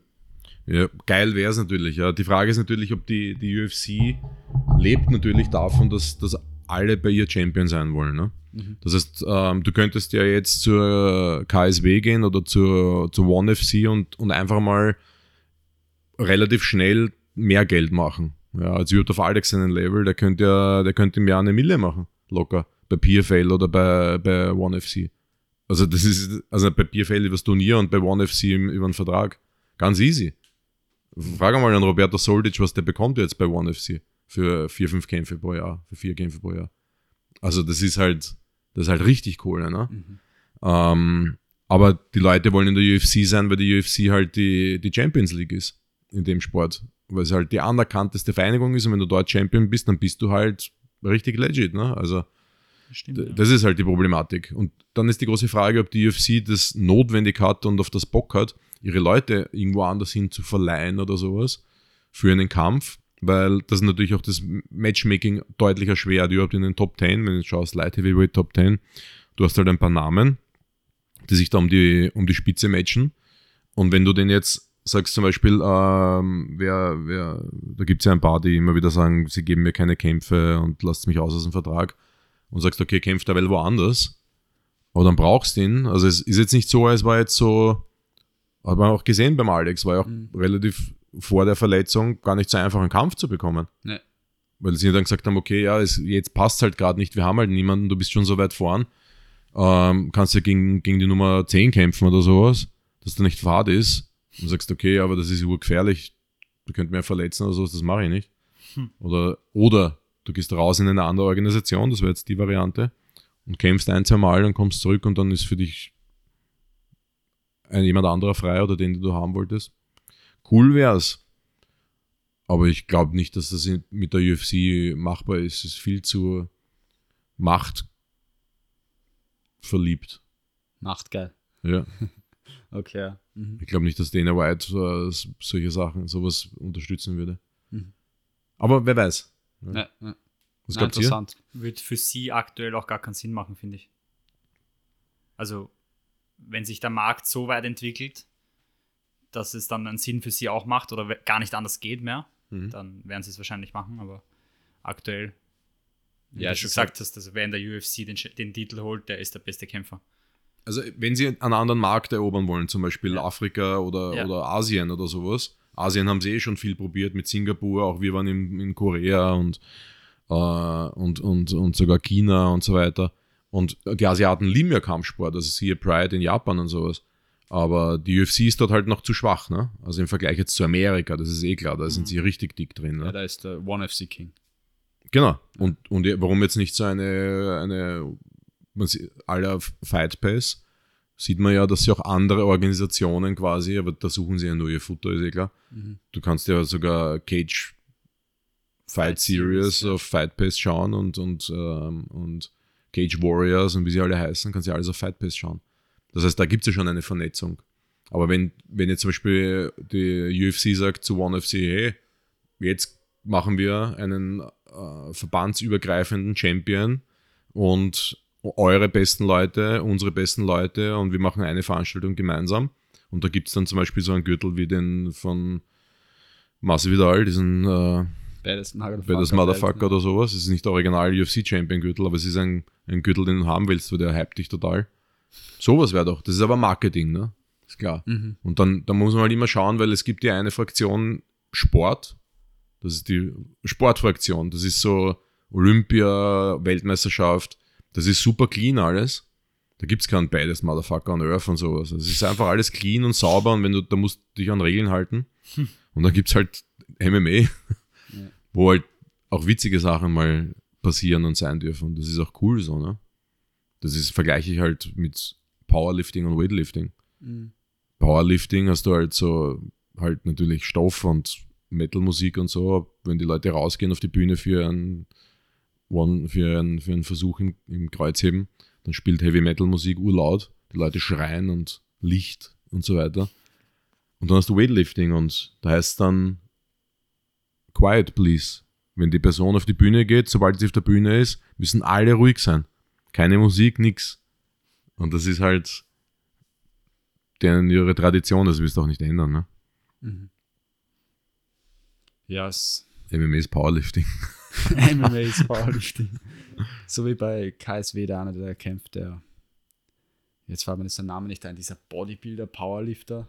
Äh, Buchanowski. Ja, ich glaube, der, der Marius ist brutal. Das ist Powerlifting im MMA, würde ich sagen. Ja, also er war Strongman, ne? Und Ja. ein sehr erfolgreicher Strongman, weil er den, die Genetik eines Powerlifters hat. Aber ich sage jetzt einmal, mit ausreichend Steroiden geht halt alles. Ne? Also, wenn du jetzt, also das, da kann man ja offen drüber sprechen, das ist ja jetzt kein Geheimnis. Ich meine, wenn jemand so einen Körper hat und so stark ist und im Strongman-Sport war, ähm, und der war ja noch, noch glaube ich, noch massiger auch früher im Strongman-Sport. Aber jetzt sag jetzt mal, wenn du 20 Jahre lang Steroide nimmst, also Wachstumshormone und Testosteron, ja, also dann, dann, dann bist du halt einfach, du schaust so aus und bist halt einfach stark, wenn du das Training richtig, richtig steuerst. Und ich erinnere mich an seine ersten zwei, drei Kämpfe, wo er versucht hat, Leute halt einfach hochzuheben und, und am Boden zu schmeißen. Also auch zum Beispiel diesen, ähm, müsst ihr euch den Kampf anschauen, in, Ja- ich glaube, der war in Japan, gegen diesen, mit T fängt sein Name an, dieser Riese. Und er versucht ihn hochzuheben und er schafft es nicht und wird auf einmal ganz rot und dann war seine Kondi weg. ähm, Geil. so eine Legend, gegen so eine Legend hat er gekämpft, ja. Ja, und das ist halt, ja, das ist dann halt, das ist für Japan, das ist halt Freakshow, das, auf das stehen die da, ne? Das, die Amerikaner stehen ja eher auf dieses, eben auf diese Diaz-Geschichte, auf dieses sich gegenseitig beleidigen und herausfordern und, und Show. ja genau, die brauchen diese Show. Ja. Die brauchen keine Leute mit, äh, mit bunten Hosen und das ist, also diese Freakshow. Ein Riese gegen einen Zwerg oder ein Vetter gegen einen Dünnen oder sowas. Das, das ist Japan. Was ähm, auch interessant ist, wir haben nämlich relativ viele Zuhörer, die im selben MMA machen oder andere Kampfsportarten. Mhm. Und ich glaube, die meisten haben schon Ambitionen, dass mal Profi werden oder halt irgendwo sich einen Gürtel holen oder sowas. Wie siehst du das ähm, in Bezug erstens auf so die mentale Komponente? Was für Voraussetzungen braucht man, dass man es dorthin schaffen kann? Und zweitens die physische Komponente, also jetzt mehr im Bereich Krafttraining auch und so. Gibt es da Werte, wo du sagst, hey, wenn ich MMA-Kämpfer werden will, auf Alexam Level, dann muss ich 100 Meter in der Zeit laufen können, muss ich, weiß nicht, Bank 50 drücken. Liege, ja. Mhm. Eine gewisse, äh, ja, ein gewisses ja. Gewicht drücken können, ziehen können und so weiter. Weil beim Judo zum Beispiel gibt es das ja auch. Ich habe jetzt die Werte nicht ganz im Kopf, aber Ja. bei, bei meinem Gewicht 73 waren es, weiß nicht, 145 Bankdrücken? 140 Bankdrücken? 140 Bank, genau, ja. Da gibt es halt diese standardisierten Werte schon. Ja, da sind wir halt wieder. Judo ist halt olympische Disziplin und so weiter. Da gibt es halt überall Standards und, und das ist halt halt, das muss halt alles irgendwie sein. Ne? Und da ist mir auch vollkommen klar, du gehst raus auf die Matte und ähm, und es gibt halt eine, es gibt Techniken, geht, man hat seinen, seinen, seinen Gear an oder seinen, äh, Mhm. seinen Anzug an und das ist halt alles ein bisschen standardisierter, kann man sagen, ja. Aber das, das ist MMA halt nicht. Ja. Und im MMA, und wenn wir jetzt bei den performance-orientierten Kennzahlen, sagen wir mal jetzt bleiben, oder den, ähm, was ein, ein, ein MMA-Sportler oder Sportlerin mitbringen muss, physisch, ja, äh, da ist das nicht so. Also ich sehe das nicht so. Dass ich, ich würde, das ist ähm, eine Frage, was es gibt Dinge, die wichtiger sind als diese physischen Kennzahlen. Das heißt, wenn jemand das allgemein das Zeug mitbringt, im MMA-Sport erfolgreich zu sein, dann rückt das ganz gravierend in den Hintergrund und wird erst dann relevant, wenn ich anfange, mit dieser Person zu arbeiten oder wenn diese Person anfängt, an sich zu arbeiten und diese Kennzahlen herausfindet und dann versucht, diese Kennzahlen zu verbessern. Und das hat einen einzigen Grund und der liegt darin, dass wenn, du, wenn die Käfigtür sich schließt, alles passieren kann. Das ist halt einfach nicht, ähm, es ist nicht ausschließlich die Abfolge von Techniken. Und ich versuche so schnell wie möglich meinen Griff zu holen und ich versuche dann sofort meine, meine, die beste Technik, die zu diesem Gegner passt. Natürlich ist MMA auch eine Strategie wo, ein, mit einer Abfolge von Techniken wie Schachspielen, aber es ist viel variabler. Es ist viel variabler. Du hast Gegner, die, die ausschauen, die, wie ich schon vorher gesagt habe, von physisch jetzt, überhaupt keine Muskelmasse haben, aber durch ihre Größe in einer gewissen Gewichtsklasse halt einfach landen, sehr mobil sind und so weiter, keine K.O.-Power haben und so weiter. Und dann hast du auf der anderen Seite äh, gegenüber steht Marius Puchanowski mit 120 austrainierten Kraftkilos und, also wahrscheinlich einer der stärksten Männer des MMA-Sports, mit Zero-Technik. Und im Judo glaube ich jetzt nicht, wenn ich sage Black Belt gegen Black Belt bei der österreichischen Staatsmeisterschaft oder bei der Olympiade, was auch immer, also hochgegriffen, das ist relativ equal. Die sind, die sind ungefähr Ja. gleich stark, die haben ungefähr das gleiche äh, äh, Technik, Pouvoir, das gleiche Technik, Repertoire oder was auch immer. Das ist da, da wird jetzt nichts, da wird jetzt nicht irgendwie was Orges passieren, ne? Irgendwie ein Spinning, weiß der Geier was, ne? Also MMA ist, was das betrifft, und das ist auch der Grund, warum es so erfolgreich ist, halt einfach ein Ausnahmesport. Und deswegen würde ich niemals sagen, wenn jemand zu mir kommt ich, und ich, ich wollte mal ein, ein Weightlifting-Casting machen, um den Weightlifting-Sport in Österreich zu, zu retten, aber der Weight- Weightlifting-Verband hatte kein Interesse, sich selbst zu retten. ähm, die haben das gut gefunden, dass sie klein, klein geworden sind und die wollen anscheinend klein bleiben. Und sorry, Leute, für den Sarkasmus, aber ich finde es halt einfach wirklich schade, wenn, wenn ein System seine eigenen Fehler nicht erkennt und sich nicht ändern möchte. Und das könnte man jetzt auch für MMA natürlich machen. Das ist der UFC Contender zum Beispiel. Das ist eine Castingshow. Und, und das könnte man auch in Österreich machen. Und da, und da kommt dann für Shoutout zum Beispiel ein Kämpfer raus oder für mich ein Athlet, mit dem ich arbeite. Und der kommt da raus und es interessiert mich zero, wie viel der Bank drücken kann. Aber, aber sowas von gar nicht interessiert mich das. Weil, wo, wisst, was glaubt ihr, wie viel Kilo der Alex Bank drücken kann? Wenn das Proniert, 3-0, 1-0 Tempo einmal. so mit dieser Charles Poliquin-Kacke. ey. Ähm, One Rep Max. Ein- Einfach, einfach Bank drücken. Du gehst mit deinem Athleten ins Gym und machst runter, One Rep ganz Max. rauf. Brustbrille. 160. Ähm, ich sag weniger. Ich sag 148. 105? 105? Ja. Ich habe 145 drückt. Was? ja. Oh, gell? Also muss man jetzt Technik miteinander vergleichen natürlich. Da Ja. fängt es mal an, aber ist ja wurscht. Ja, ja, sowieso. Aber grundsätzlich, das hat, das ist, das ist eine einzige Kennzahl. Und sie ist nicht die relevanteste im MMA-Sport, definitiv. Das ist im Judo wahrscheinlich wichtiger. Ja. Aber ich sage jetzt einmal, also ich sage jetzt einmal, und er arbeitet jetzt daran. Ja, er ist jetzt schon bei, ich glaube, also 105 kann er jetzt wahrscheinlich schon sechs bis acht Mal oder sowas durch das aktuelle Programm, weil wir jetzt die Zeit haben, den Oberkörper aufzubauen. Weil, also eine Sache hat natürlich Conor McGregor richtig gesagt, ähm, ähm, Precision Beats, Power, Timing beats Speed. genau. Das ist meine Dann, nochmal, nochmal, Precision beats Power, Timing beats Speed. genau. Das, und das ist halt natürlich auch etwas, was wichtiger ist, weil wenn du mit deinem 70% Schlag am Punkt bist, dann gehen die Lichter aus, ne? Und da, da, da ist irrelevant, ob ich 150 Kilo Bank drücken kann oder nicht. Das ist fürs Kugelstoßen wichtig. Weil da gibt es tatsächlich eine direkte Übertragung, was das betrifft natürlich. Wenn ich 160 Kilo Bank drücken kann und ich kenne einen österreichischen Kugelstoßer, der, der Martin Grazer, der kann dreimal 160 Kilo Schrägbank drücken. Wir alle wissen, dass Schrägbank noch schwerer ist als normale Bank. Das ist eine echte fette Leistung. Der war halt, der war Kugelstoßer. Dort ist es relevant. Da gibt es da kann, da gibt's halt Umrechnungsmodelle. Aber für MMA brauchst du es nicht. Dort zählt eines. Das erste, was ihr gefragt habt, die mentale Komponente. Die, das heißt, hat die Person das Zeug dafür? Und wir alle wissen, dass 90% von den Leuten, die ich getroffen habe, das nicht haben. Wo du glaubst am Anfang, der hat das, wo du das, aber dann sich bald herausstellt, dass es nicht hat, weil irgendwas halt einfach nicht passt. Ja, und das zu entwickeln wird dann wirklich schwer. Kann man entwickeln, aber ist schwer. Ja, aber wenn das nicht passt, gibt es andere Faktoren, wie Umweltfaktoren, meine Familie, mein Umfeld, meine finanziellen Möglichkeiten und so weiter. Wenn, wenn die Person drei minderjährige Kinder hat und äh, 40 Stunden arbeitet, um das Ganze zu finanzieren, weil, weil, weil und, dann, und auch noch die Eltern erhaltet und weiß ich nicht. Ich sage jetzt mal wirklich schwerwiegende Umweltfaktoren die, ähm, und soziale Faktoren, die es mir einfach wirklich sehr schwer machen. Ja, muss man auch drüber nachdenken, ob der Weg der richtige ist. Und all diese, und natürlich Talent ein bisschen, ist eh klar, Disziplin, Motivation und so. Wenn, wenn da etwas fehlt, dann haben wir ein Problem. Aber wenn der, wenn der kommt und sagt, hey, ich kann nur 80 Kilo Bank drücken als Light, Lightweight, als, als Middleweight, was auch immer, dann sage ich, mir komplett wurscht. Wenn wir zusammenarbeiten in drei Jahren, machst du 120 und das reicht vollkommen. Das ist ja was, was ich entwickeln kann, körperliche Kraft. Ja.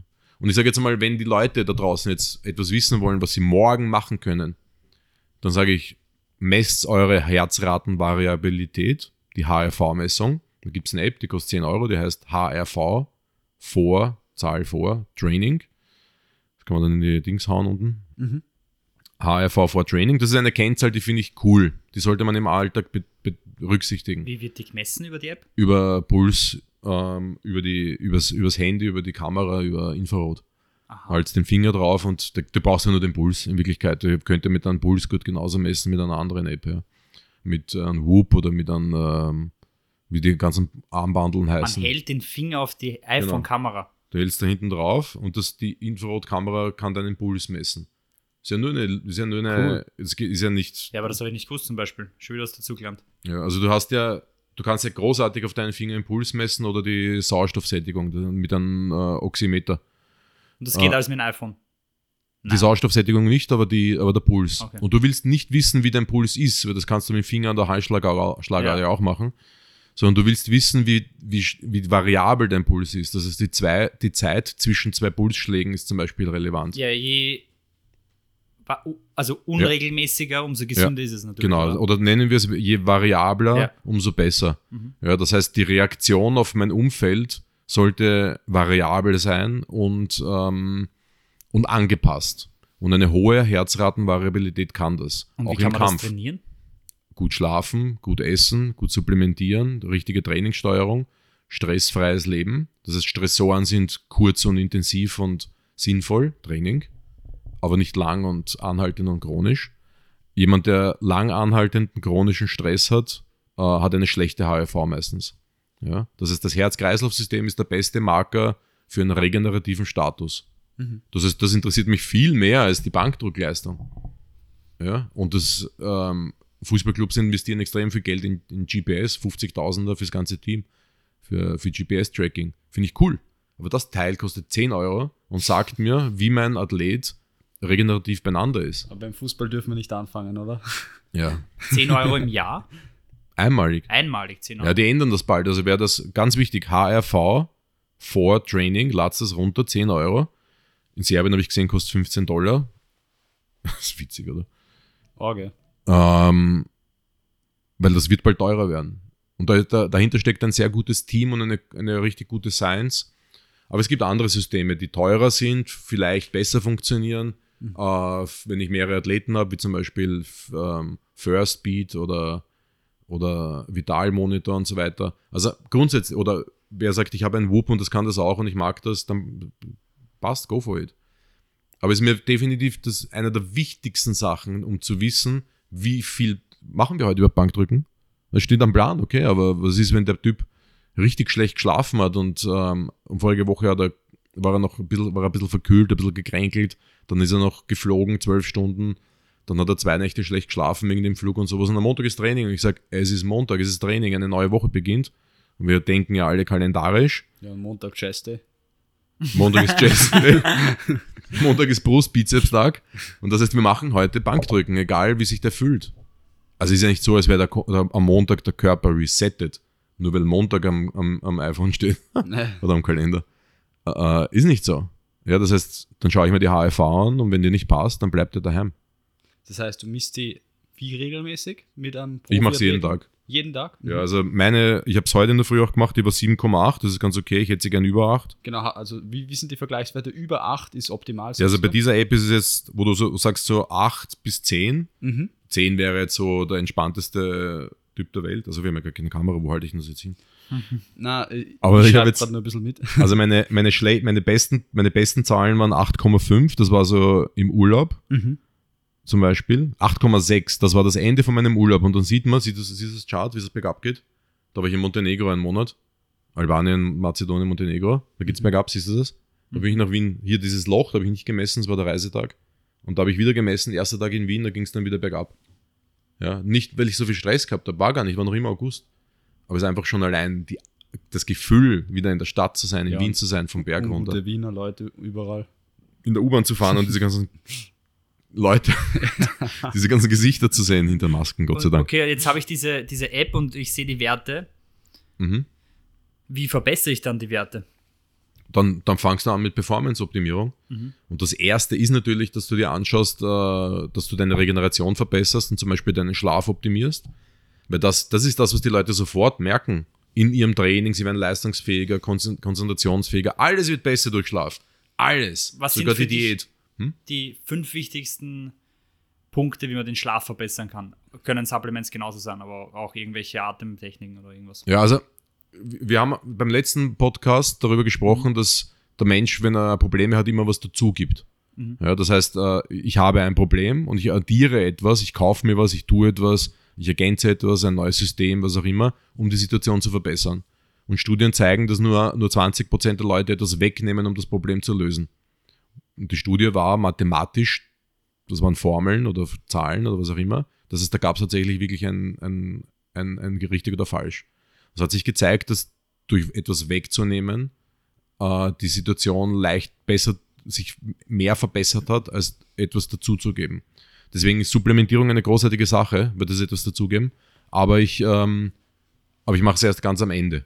Okay, nehmen wir mal an, ich habe schon vieles, also ich lasse schon viele Sachen weg, zum Beispiel Mhm. das Handy, die, die letzten Mhm. drei Stunden, Das ist weglassen. das Licht genau. generell. Das ist das allererste. Ja, ja, das heißt, Licht ist das allererste, um das ich mich kümmere. Und ich muss einmal zuerst verstehen, dass mein Tag äh, 24 Stunden hat, so wie bei jedem Menschen. Und dass unser Körper diesem zirkadianen Rhythmus folgt von Tag und Nacht. Das heißt, sich dem strategisch anzupassen, ist einmal extrem wichtig. Weil unsere innere biologische Uhr und jede Zelle tickt danach. Jede Zelle hat eine eigene Uhr, ein Clock Gene, also ein, eine Genuhr.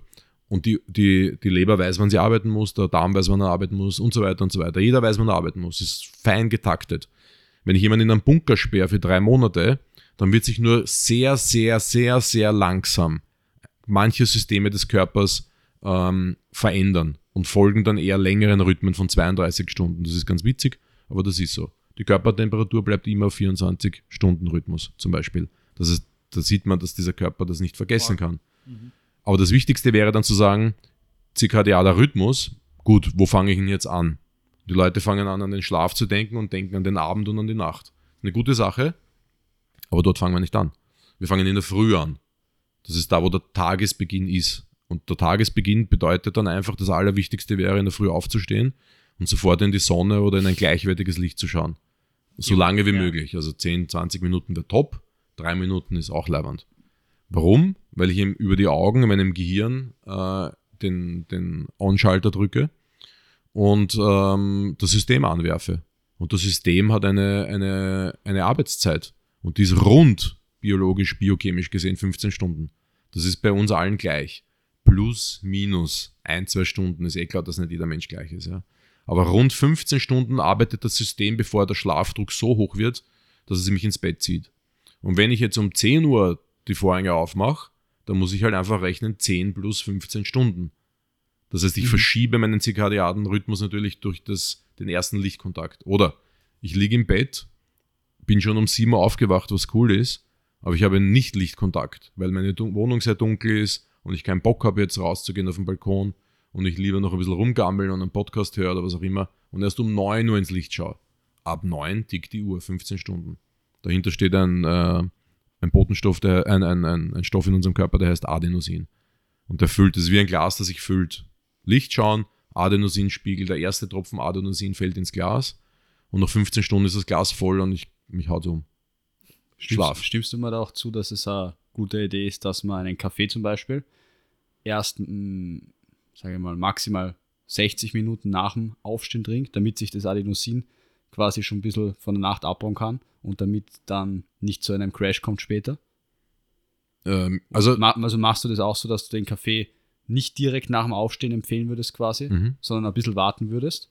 also Kaffee oder Koffein, nicht Kaffee, sondern Koffein und Adenosin haben äh, eine selbe, haben die eine nahezu idente biochemische Form oder Struktur. Form ist das falsche Wort, Struktur. Das heißt, sie passen in denselben Rezeptor rein. Und das ist der Grund, warum Koffein den Schlaf beeinflusst. Oder, oder die Müdigkeit. Es ist nicht den Schlaf beeinflussen, sondern die Müdigkeit. Das heißt, Koffein reduziert Müdigkeit deswegen, weil es Adenosin-Rezeptoren blockiert. Es nimmt ihnen einfach den Platz weg. Das heißt, das Adenosin muss jetzt dann halt mal warten, bis der Kaffee wieder abgebaut ist und die Rezeptoren wieder frei macht. Das heißt, ähm, in der Früh ist es halt so, dass auch Cortisol präsent ist, das uns wach gemacht hat und aus den, uns quasi den, dieser Cortisol-Peak am Morgen ähm, die Möglichkeit gibt, aktiv zu werden. Wer das nicht hat, muss sich mal Gedanken machen, ob sein System abgenutzt ist durch Stress, wenn er in der Früh sich wie gerädert fühlt, jeden Morgen. Wir reden jetzt wirklich von reden, jeden Morgen. Ähm, diesen Cortisolspiegel weiter anzutreiben mit Koffein ist jetzt gesundheitsmäßig gesehen nicht die optimale Entscheidung. Am Nachmittag den Koffein zu wählen oder später eben, um, ähm, um den Schlafdruck am Nachmittag zum Beispiel zu, zu minimieren, was den Adenosin bringt, weil es gibt ja am Nachmittag so ein kleines Down. Das ist ganz normal biologisch. Es gibt nur das, das kleine Down, das ich, das ich verspüre, aber es stört mich nicht. Ich trinke einen Espresso, mache eine Atemübung oder wasche mir das Gesicht kalt oder die Handgelenke und es, es passt für mich. Oder es gibt die Leute, die Kantinenkoma haben.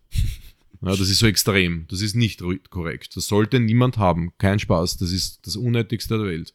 Bestimmt durch Lebensstil bis hin zum direkten äh, Lebensmittel, das ich vor dem Kantinenkoma gegessen habe. Deswegen heißt es auch Kantinenkoma. Und dieser Kaffee macht das am Nachmittag halt wirklich korrekt und blockiert diese Adenosin-Rezeptoren. Und das ist der Grund, warum ich dann am Nachmittag gegen Müdigkeit mit Kaffee kämpfen kann. Außer es ist Todesmüdigkeit, dann bringt das nichts. Ja. Also, Koffein ist wichtig und gut und ist gesund und in meinem Blog habe ich das eh erklärt. Zwei bis drei Kaffee, äh, zwei bis drei Espresso am Tag hat eine gesundheitsfördernde Wirkung, alles darunter, alles darüber. Äh, neutral bis sogar negativ. Und aber der Zeitpunkt muss passen. Direkt nach dem Aufstehen ist es eine weitere Cortisolausschüttung, die vielleicht nicht sein muss. Okay, interessant. Ja. Ja, aber der, der Tag, die, die, Nacht beginnt in der Früh, kann man dann sagen. Das heißt, in der Früh Licht rein, aktivieren und am Abend das Gegenteil. Das heißt, die letzten zwei Stunden vom Schlafen gehen, wie du schon gesagt hast, Smartphone weg, Blaulicht reduzieren, Licht reduzieren. Das wäre extrem wichtig, dass ich zur Ruhe komme, mein Gehirn zur Ruhe kommt und ich, und ich dann schlafen gehen kann, beziehungsweise meine Melatoninproduktion ab 21 Uhr gut funktioniert. Und im Laufe des Tages so viel Licht wie möglich. Das zeigen Studien eindeutig. Je mehr Licht untertags, natürliches Sonnenlicht, umso besser die Melatoninproduktion in der Nacht. Der Körper checkt einfach noch stärker Tag-Nacht-Wechsel. Und wer den ganzen Tag drinnen sitzt, ein dunkles Büro ohne, ohne Fenster hat und, ähm, und sich viel im Innenraum aufhält, schläft auch schlechter. Wer mehr, vermehrt aufs Handy schaut untertags, da sieht man, dass die Sonne einfach, die natürliche Sonne, das natürliche Licht wichtiger ist als das Handy, ähm, hat eine verringerte Melatoninproduktion. Da redet man nicht von viel, von 10, 12 Prozent oder sowas, aber das könnte relevant sein. In meiner HRV könnte ich sehen. In meiner Herzratenvariabilität. Die eine direkte Aussage ist über meine Gesundheit. Herzratenvariabilität wird in der Wissenschaft und in der Medizin, kann, kann man das verwenden für äh, Krankheitsprognosen. Natürlich, vor a- äh, allen vor allem Herzerkrankungen ist eh klar, aber bis hin zu Alzheimer, Diabetes und so weiter hat, spielt HRV eine Rolle. Sollte jeder Hausarzt machen. Macht, macht er nicht, weil kennt er auch nicht, ne? Ist ja nicht Teil der, des, des Studiums. Aber Jeder Mensch sollte seine HRV ab und zu checken, wenn es nur einmal die Woche ist, um zu sehen, ob er nicht ein bisschen zu sehr am Gas steht. Jetzt hast du mir die App richtig arg verkauft. Ja, ich kriege auch einen Euro von denen.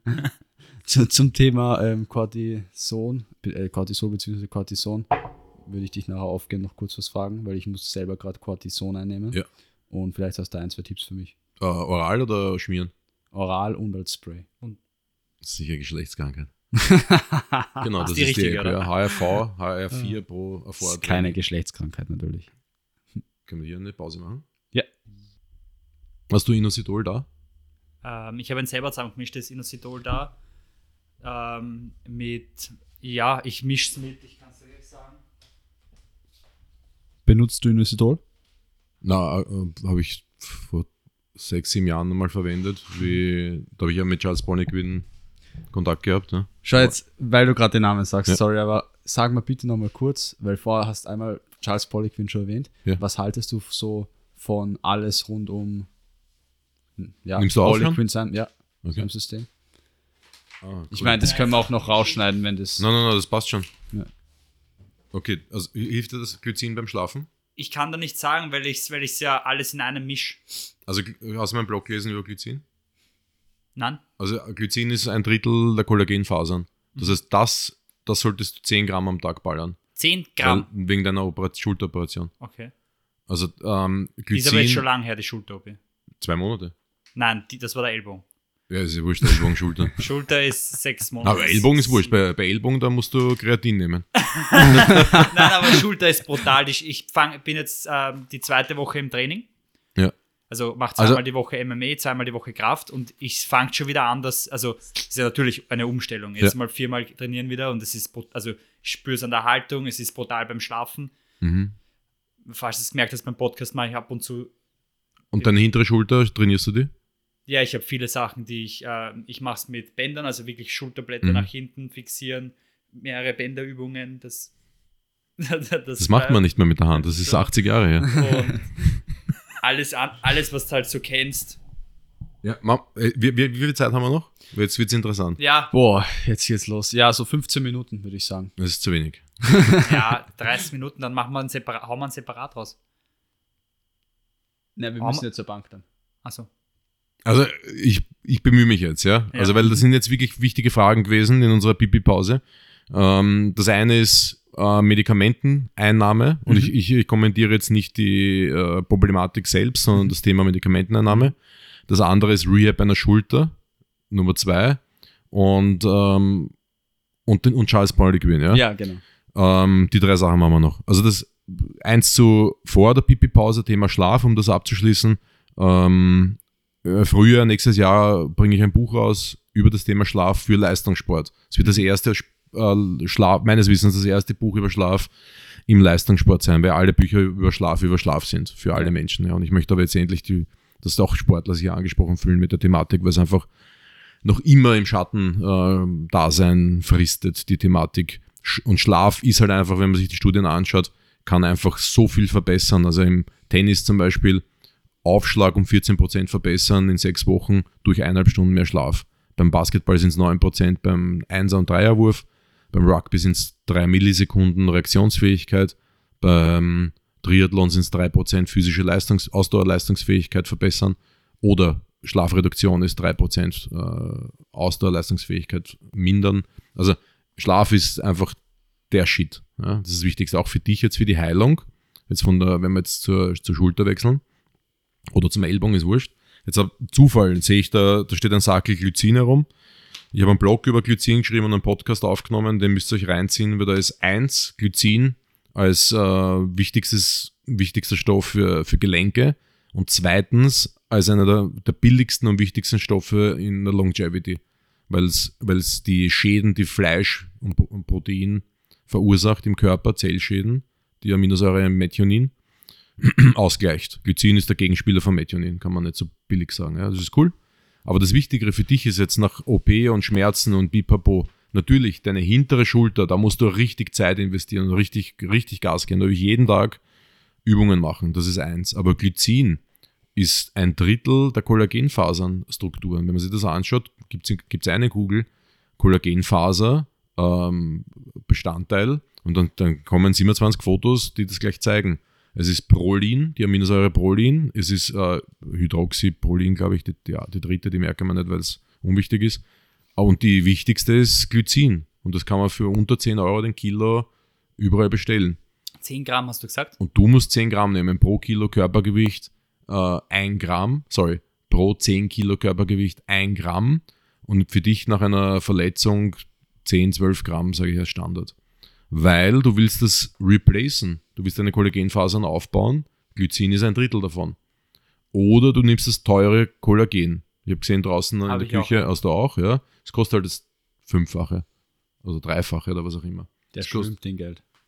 ja, dann mache ich beides. Weil dann, da komme ich zurück zum ACL, da komme ich in, zurück zum ACL vom Alex, wo die Studien zeigen, 15 Gramm Kollagen am Na, Tag. Kollagen habe ich bestellt, weil weil es von der Leibwand schmeckt. Na, da, boah. Weil der Physio es gesagt hat. Ja, Physio hat es gesagt. Ja, ja, ist top. Kollagen, also das, was da draußen steht, ist ein Drittel Glycin. Mhm. Das heißt, wenn du die Sachen kombinierst, 15 Gramm Kollagen nach der OP, weil die Studien beim Kreuzband sagen das. Mir ist jetzt wurscht, ob es Kreuzband oder Schulter ist. Oder roter Dornmanschette oder Gerissen oder was auch immer. Und Glycin, weil es billig ist und weil es auch äh, Langlebigkeit erhöht. 10 bis 12 Gramm würde ich dir da auf jeden Fall empfehlen. Also 10 bis 12 Gramm Am Tag. Glycin und Genau. 15 Gramm Kollagen. Kollagen. Und das Glycin, das ist auch, hat auch einen Süßeffekt, das heißt, das kann man, kann man auch irgendwo in, in einen Shake reinrühren oder irgendwas, wo man sagt, Steak das, drauf oder so. wo? Auf Steak. Er ist ganz Steak. Ja, genau. Also das top. Glycin ist top, ja. Also brauchst du auf jeden Fall. Glycin, Kollagen und, und EAAs. Du brauchst einen essentiellen Aminosäurenkomplex. BCAAs kann das nicht, weil es ja nicht ist ja nicht, äh, sind ja nicht alle Essentiellen drinnen. Aber egal, was du jetzt anschaust, schaut sich halt mein Video an, eben Energieloch, was ich heute auch in der Früh auf Instagram gepostet habe. Äh, da habe ich so einen Vortrag gehalten in Graz bei, ein, bei so, einer, so einem Motivationsspeech. Ähm, du brauchst halt einfach für alles, egal wie was es ist, für einen Energiehaushalt, für, für Zellaufbau, für Schilddrüsenhormonproduktion, für Energieproduktion, für Schlaf. Du brauchst halt Aminosäuren. Und die essentiellen, die wir selber nicht herstellen können, sind dann halt leider oft defizitär bei Leuten wie bei dir, wo du sagst, momentan habe ich echt Orgenstress. Und dann geht zum Beispiel eine Aminosäure flöten wie Tryptophan, die ist dann defizitär, die ist in ERAs drinnen. Und aus der macht unser Körper selber Melatonin. Oder, oder die Aminosäure Phenylalanin, aus der unser Körper Dopamin macht. Kein Antrieb mehr zum Beispiel. Jetzt Thema Energieloch. Das heißt, diese Dreierkombi ist für mich so essentiell für Leute, die verletzt sind und Sportler, die, die richtig Gas geben.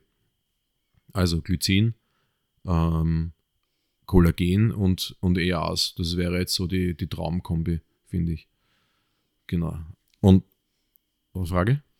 Ja, ich habe mich gefragt, äh, worauf du achten würdest beim EAA-Kauf, weil da gibt es ja auch so viel verschiedene. Also ich sage es jetzt ganz So. ehrlich, also ich, Chemie ist halt scheiße, ist klar, das wissen wir alle. Aber trotzdem, momentan ist es noch so, dass ich es bevorzuge, bevorzuge zum Beispiel ein Produkt zu nehmen, wo ich weiß, dass die Wirkung passt, weil ich funktionsorientiert denke. Ich will zum Beispiel den Schlaf verbessern oder die Zufriedenheit steigern und ich brauche das jetzt. Dieses Ding brauche ich und das, das ist synthetisch. Den Tod sterbe ich. Ich esse dafür kein Dürüm. Also, und, oder sauf mich am Wochenende nicht an oder was auch immer. Das ist, den Tod sterbe ich, ja. Das ist okay. Aber wenn die, wenn die Möglichkeit besteht, dass das jemand hochwertig naturell produziert, dann nehme ich das. Und ich habe es geschafft, dass ich BioKing so weit bringe, dass sie ein, ein natürliches EA-Produkt rausbringen in, in zwei, drei Monaten. Das ist ähm, auf Basis von der Fermentation von Gemüse. Und dann sagen die Leute so, Fermentation von Gemüse? Kann man das noch trinken dann? Ja, ich habe es heute in der Früh getrunken. Also ich habe es halt in einen, in einen Shake reingegeben nach dem Training. Aber war jetzt, also ich bin jetzt kein, ich bin nicht geschmacksorientiert, das thematisiere ich gar nicht. Ja. Ich bin funktionsorientiert.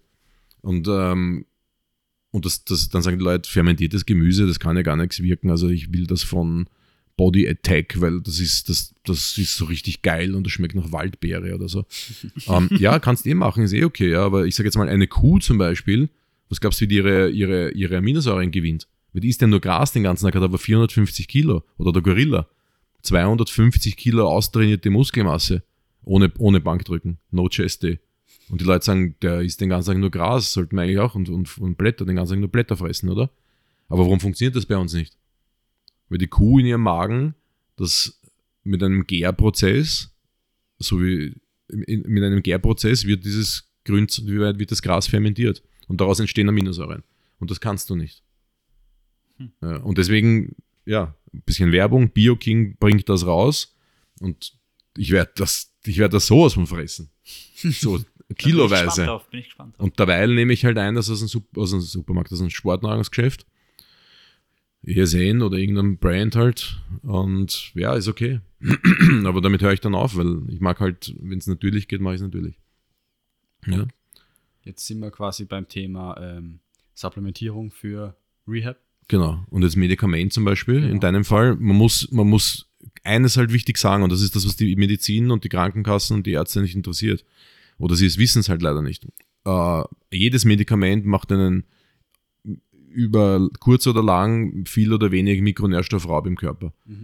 Das heißt, wir schauen darauf, dass wir uns gesund ernähren und äh, unseren Körper mit Mik Mikronährstoffen äh, ordentlich abfüllen, dass wirklich ausreichend von allem da ist, dass wir gut funktionieren. Ich glaube, ganz kurz Mhm. muss, ich einhaken. Wir haben nicht gesagt, um was bei dir geht, oder? Genau, Oh. also ich glaube, es ist eh ähm, kurz zusammengefasst, ich nehme Cortison ein. Für die, die das nicht wissen, das ist am Ende vom Tag die synthetisierte Form von Cortisol, dem Stresshormon im Körper. Und das hat natürlich, wenn du es länger einnimmst oder hochdosiert, kann das schwerwiegende Nebenwirkungen haben. Deswegen auch die Frage, ja, ich will, ich will auch nicht jetzt hormonähnliche Sachen dauerhaft zu mir nehmen, deswegen ist auch Melatonin in Frage zu stellen und Cortisol, Cortison-Creme beispielsweise, weil du gesagt hast, das ist eine, eine sehr wurscht, Mischung jetzt für deine Geschlechtskrankheit. Dann, na, dann nicht, sondern Spaß. Ähm, ja, das dünnt die Haut aus zum Beispiel. Das heißt, die Haut leidet extrem darunter und braucht lange sich zu erholen. Aber am Ende des Tages, jedes Medikament frisst Mikronährstoffe. Der Beta-Blocker für einen Herzpatienten, der Probleme mit dem Herz hat, frisst Mikronährstoffe ohne Ende, die das Herz braucht. Weil das Herz zu, zu einem Drittel aus Mitochondrien, aus äh, Zellorganellen besteht. Das heißt, ähm, auf der einen Seite nehme ich den Beta-Blocker, um das Problem zu lösen, und auf der anderen Seite vergrößere ich das Problem, weil ich die Mikronährstoffe äh, dem Herzen raube. Das sind dann Leute, die Medikamente nehmen, selbst vielleicht sogar Kardiologen sind und unter Herzrhythmusstörungen leiden. Das ist eine Kombination, die mich zum Schmunzeln bringt. Aber das liegt daran, weil die Ernährung nicht passt, der Stress hoch ist, Medikamente genommen werden und kein Ausgleich gemacht wird. Das heißt, in deinem Fall, Medikamenteinnahme, muss immer mit einer Mikronährstoffversorgung äh, einhergehen. Das heißt, nehme ich einen Beta-Blocker, dann muss ich Magnesium in einer hochwertigen Variante nehmen. Also fürs Herz ist es ähm, äh, das Orotat, Magnesium Orotat, weil es gibt ja verschiedene Varianten. Äh, der Allrounder ist das Bisglycinat, was du jetzt nimmst. Ne? Ähm, dann zweitens fürs Herz ein Q10 und drittens ein B-Komplex zum Beispiel. Das sind halt drei Sachen, die müssen sein, um diesen Beta-Blocker zu, zu begleiten. Beim Cortison muss man sich anschauen, was das raubt. Die, die Chance, dass es Magnesium und B ist, ist groß. Mhm. Oder Zink oder sowas. Es ist meistens in den Standards zu finden. Und das muss dann hoch dosiert werden, um das auszugleichen. Weil sonst kommt es auf einen an zu einem nächsten, zum nächsten Problem. Mhm. Das sind dann Leute, die machen eine, eine Kur wegen irgendwas über sechs Wochen, wo sie irgendwas Starkes einnehmen müssen. Das Klassiker ist Antibiotika natürlich. Und, und kommen am Ende des Tages mit einem Mikronährstoffdefizit raus und sind hundsmüde und wissen nicht warum. Der Arzt sagt dann so, ja, ist ja auch normal, ist ja jetzt gerade früher. Da hat man ja Frühjahrsmüdigkeit, ne? Also ich habe sowas nicht. Also das ist halt, weil ich halt in der Balance lebe, mikronährstofftechnisch. Genau. Okay, mhm. ähm, dann, also sehr interessant, sehr viel Info drin, glaube ich. Für jeden, der das hört, da muss man sich ein bisschen googeln daneben und ein paar Sachen nachlesen und so, aber extrem interessant. Vielleicht letztes Thema für heute. Mhm. Dann, wie der Joe Rogan so schön sagt, we gotta wrap this up. Aber ja. Thema Charles Poliquin. Ja.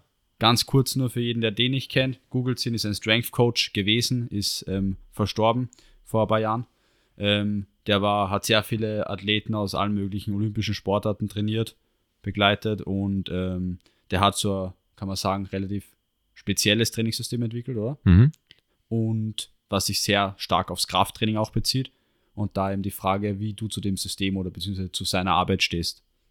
Also ist, ist definitiv etwas, mit dem man sich beschäftigen sollte, als Performance Coach, um das zu kennen und auch, ähm, um mal vielleicht auch anzuwenden und, und ähm, zu schauen, wie, wie das für einen persönlich funktioniert. Äh, Charles Poliquin ist sehr polarisierend, war gegen Ende seiner Laufbahn immer, ist er, hat er nicht, hat nicht jeder seine Meinung geteilt. Er war auf jeden Fall eine sehr spannende Persönlichkeit, hat 100, über 180 ähm, Winterolympiaden-Medaillen gemacht, also das heißt mitbeteiligt gewesen, mhm. vom Bobfahren bis, bis Eis und alles Mögliche. Also da, da war er sehr erfolgreich.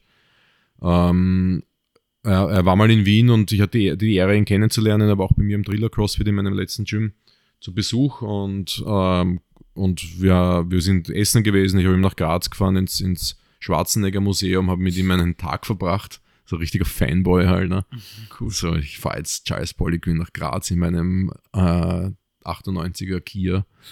Und ja, hat er sich, glaube ich, auch anders vorgestellt, aber egal. und ja, es war, es, war, es war eine coole Zeit. Es war, es war, er war sicher eine interessante Persönlichkeit. Er hat sehr viel mit Persönlichkeitskonzepten gearbeitet. Das, das ist was, auch etwas, was ich mache. Das ist, dass du einen Persönlichkeitstest machst, bevor, bevor du mit einer Person arbeitest um herauszufinden, was ist das für eine Person, wie tickt sie, wie funktioniert mhm. sie. Ne? Also nicht, dass du jetzt mit Leuten arbeitest und an, am Ziel vorbei arbeitest, weil die Persönlichkeit einfach nicht dazu passt. Ja, zum Beispiel Leute im Gym zum Handeltraining zu zwingen, dreimal die Woche, obwohl sie es hassen. Ja, aber du wirst mit dem Athleten, mit dem System keinen Erfolg haben, der wird da abspringen irgendwann. Mhm. Und bei Privatkunden ist das viel wichtiger, weil einfach 70% der Mädels darauf keinen Bock haben. Und wir respektieren es nicht. Und das ist halt einfach falsch. Das heißt, wenn du, wenn du dann ein Programm schreibst, das zur Persönlichkeit passt, mit einer hohen Variation, mit Spaß, mit Gruppentrainings, was auch immer, dann ist der Erfolg halt größer. Mhm. Aber du machst halt weniger PTs, ja. Und das andere, er hat halt so sehr Bodybuilding orientiert, seine Kraftprogramme ge geplant, also viel mit German Volume, 10x10 und sowas, mit dieser Kadenz, was du gesagt hast, drei Sekunden runter, halten, Sekunde rauf und solche Sachen. Also da, ich habe viel von ihm gemacht, habe mich regelmäßig damit vernichtet, ähm, war eine großartige Zeit, klasse Typ, aber ja, es ist, glaube ich, Vergangenheit und was dazu geführt hat, dass er verstorben ist vor zwei Jahren, kann man nur spekulieren, aber ich glaube, dass es jetzt Kreislauf-Thematik war. Und Ja. das hat, das ist, ja, passiert oft. Ne? Also es sind viele große Leute weggegangen und wir wissen nicht warum und das in ihren 60ern, obwohl sie eigentlich ähm, Ikonen für die Gesundheits- und Fitnessbranche waren. Also Michel Montignac, Atkins und, und wie die alle heißen, sind alle mit 60. Also Willi Dunkel, also es gibt viele Namen, ja. Und ja, mein Ziel ist es, Jahrhundert zu werden. Also, und deswegen muss man halt Abstriche machen. Kein Willi Dunkeltee trinken. Ja, und kein 55er Bizeps. Ist das viel? Ich weiß es gar nicht. Schon. Ja, okay, Ja, also werde ich halt nie haben. Arnold Ja. dann 55er gehabt.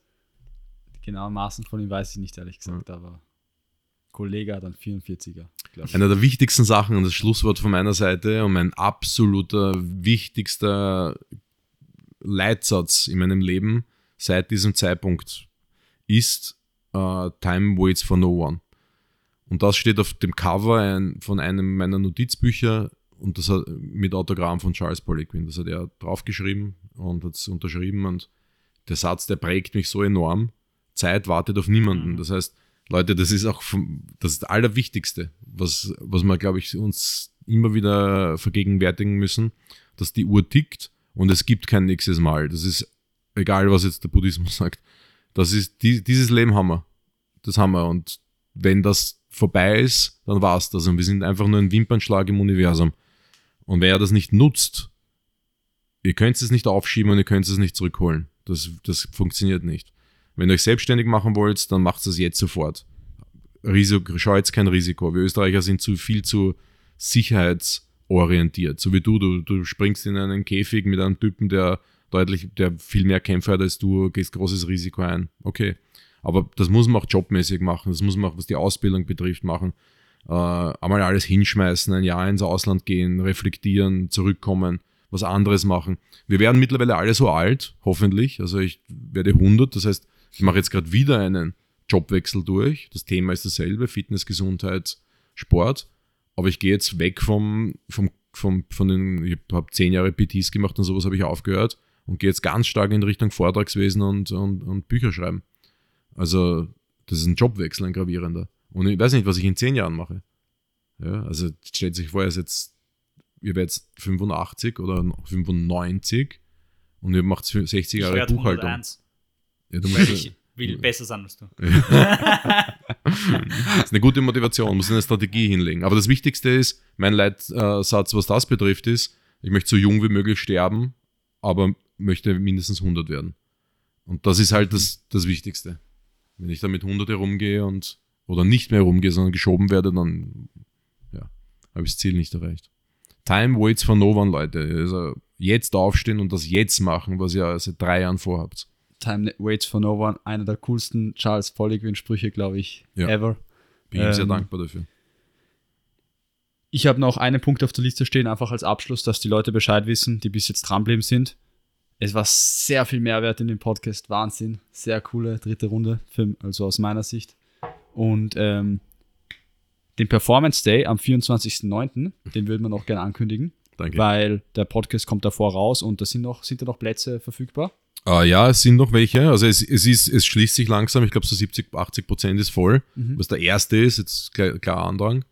Aber ja, fünf oder sechs Okay. sind, glaube ich, noch. Also wenn da wer Interesse hat, wenn, sag wenn ich falsch liege, aber ich glaube über deine ähm, Homepage, Genau. über richardstaudner.at kann, Genau. man, kann man sich das anschauen und einen Platz sichern. Oder Instagram über einen Linktree. Genau, auf dein Instagram, das verlinkt man eh in den Show Notes. Und wenn ihr die Themen interessant gefunden habt, die wir heute besprochen haben, dann schaut dort vorbei. Genau. Ja, Vergesst danke. das Gewinnspiel nicht. Wir, wir hauen noch den Post raus dazu. Spielt's mit und ja, danke fürs Kommen. Richard, danke War für wieder deine ein Zeit. richtig geiler Podcast, wie, eh wie immer mit dir. Danke. Und Runde 4 irgendwann. Runde 4 kommt. Ganz sicher sogar. Ich freue mich drauf. Vielen Dank für die Einladung und äh, für, für die Zeit mit euch. Und liebe Grüße an alle da draußen und jetzt aufstehen und Gas geben, Leute. Time waits for no one. Right. Bis bald. Und jetzt verpisst euch.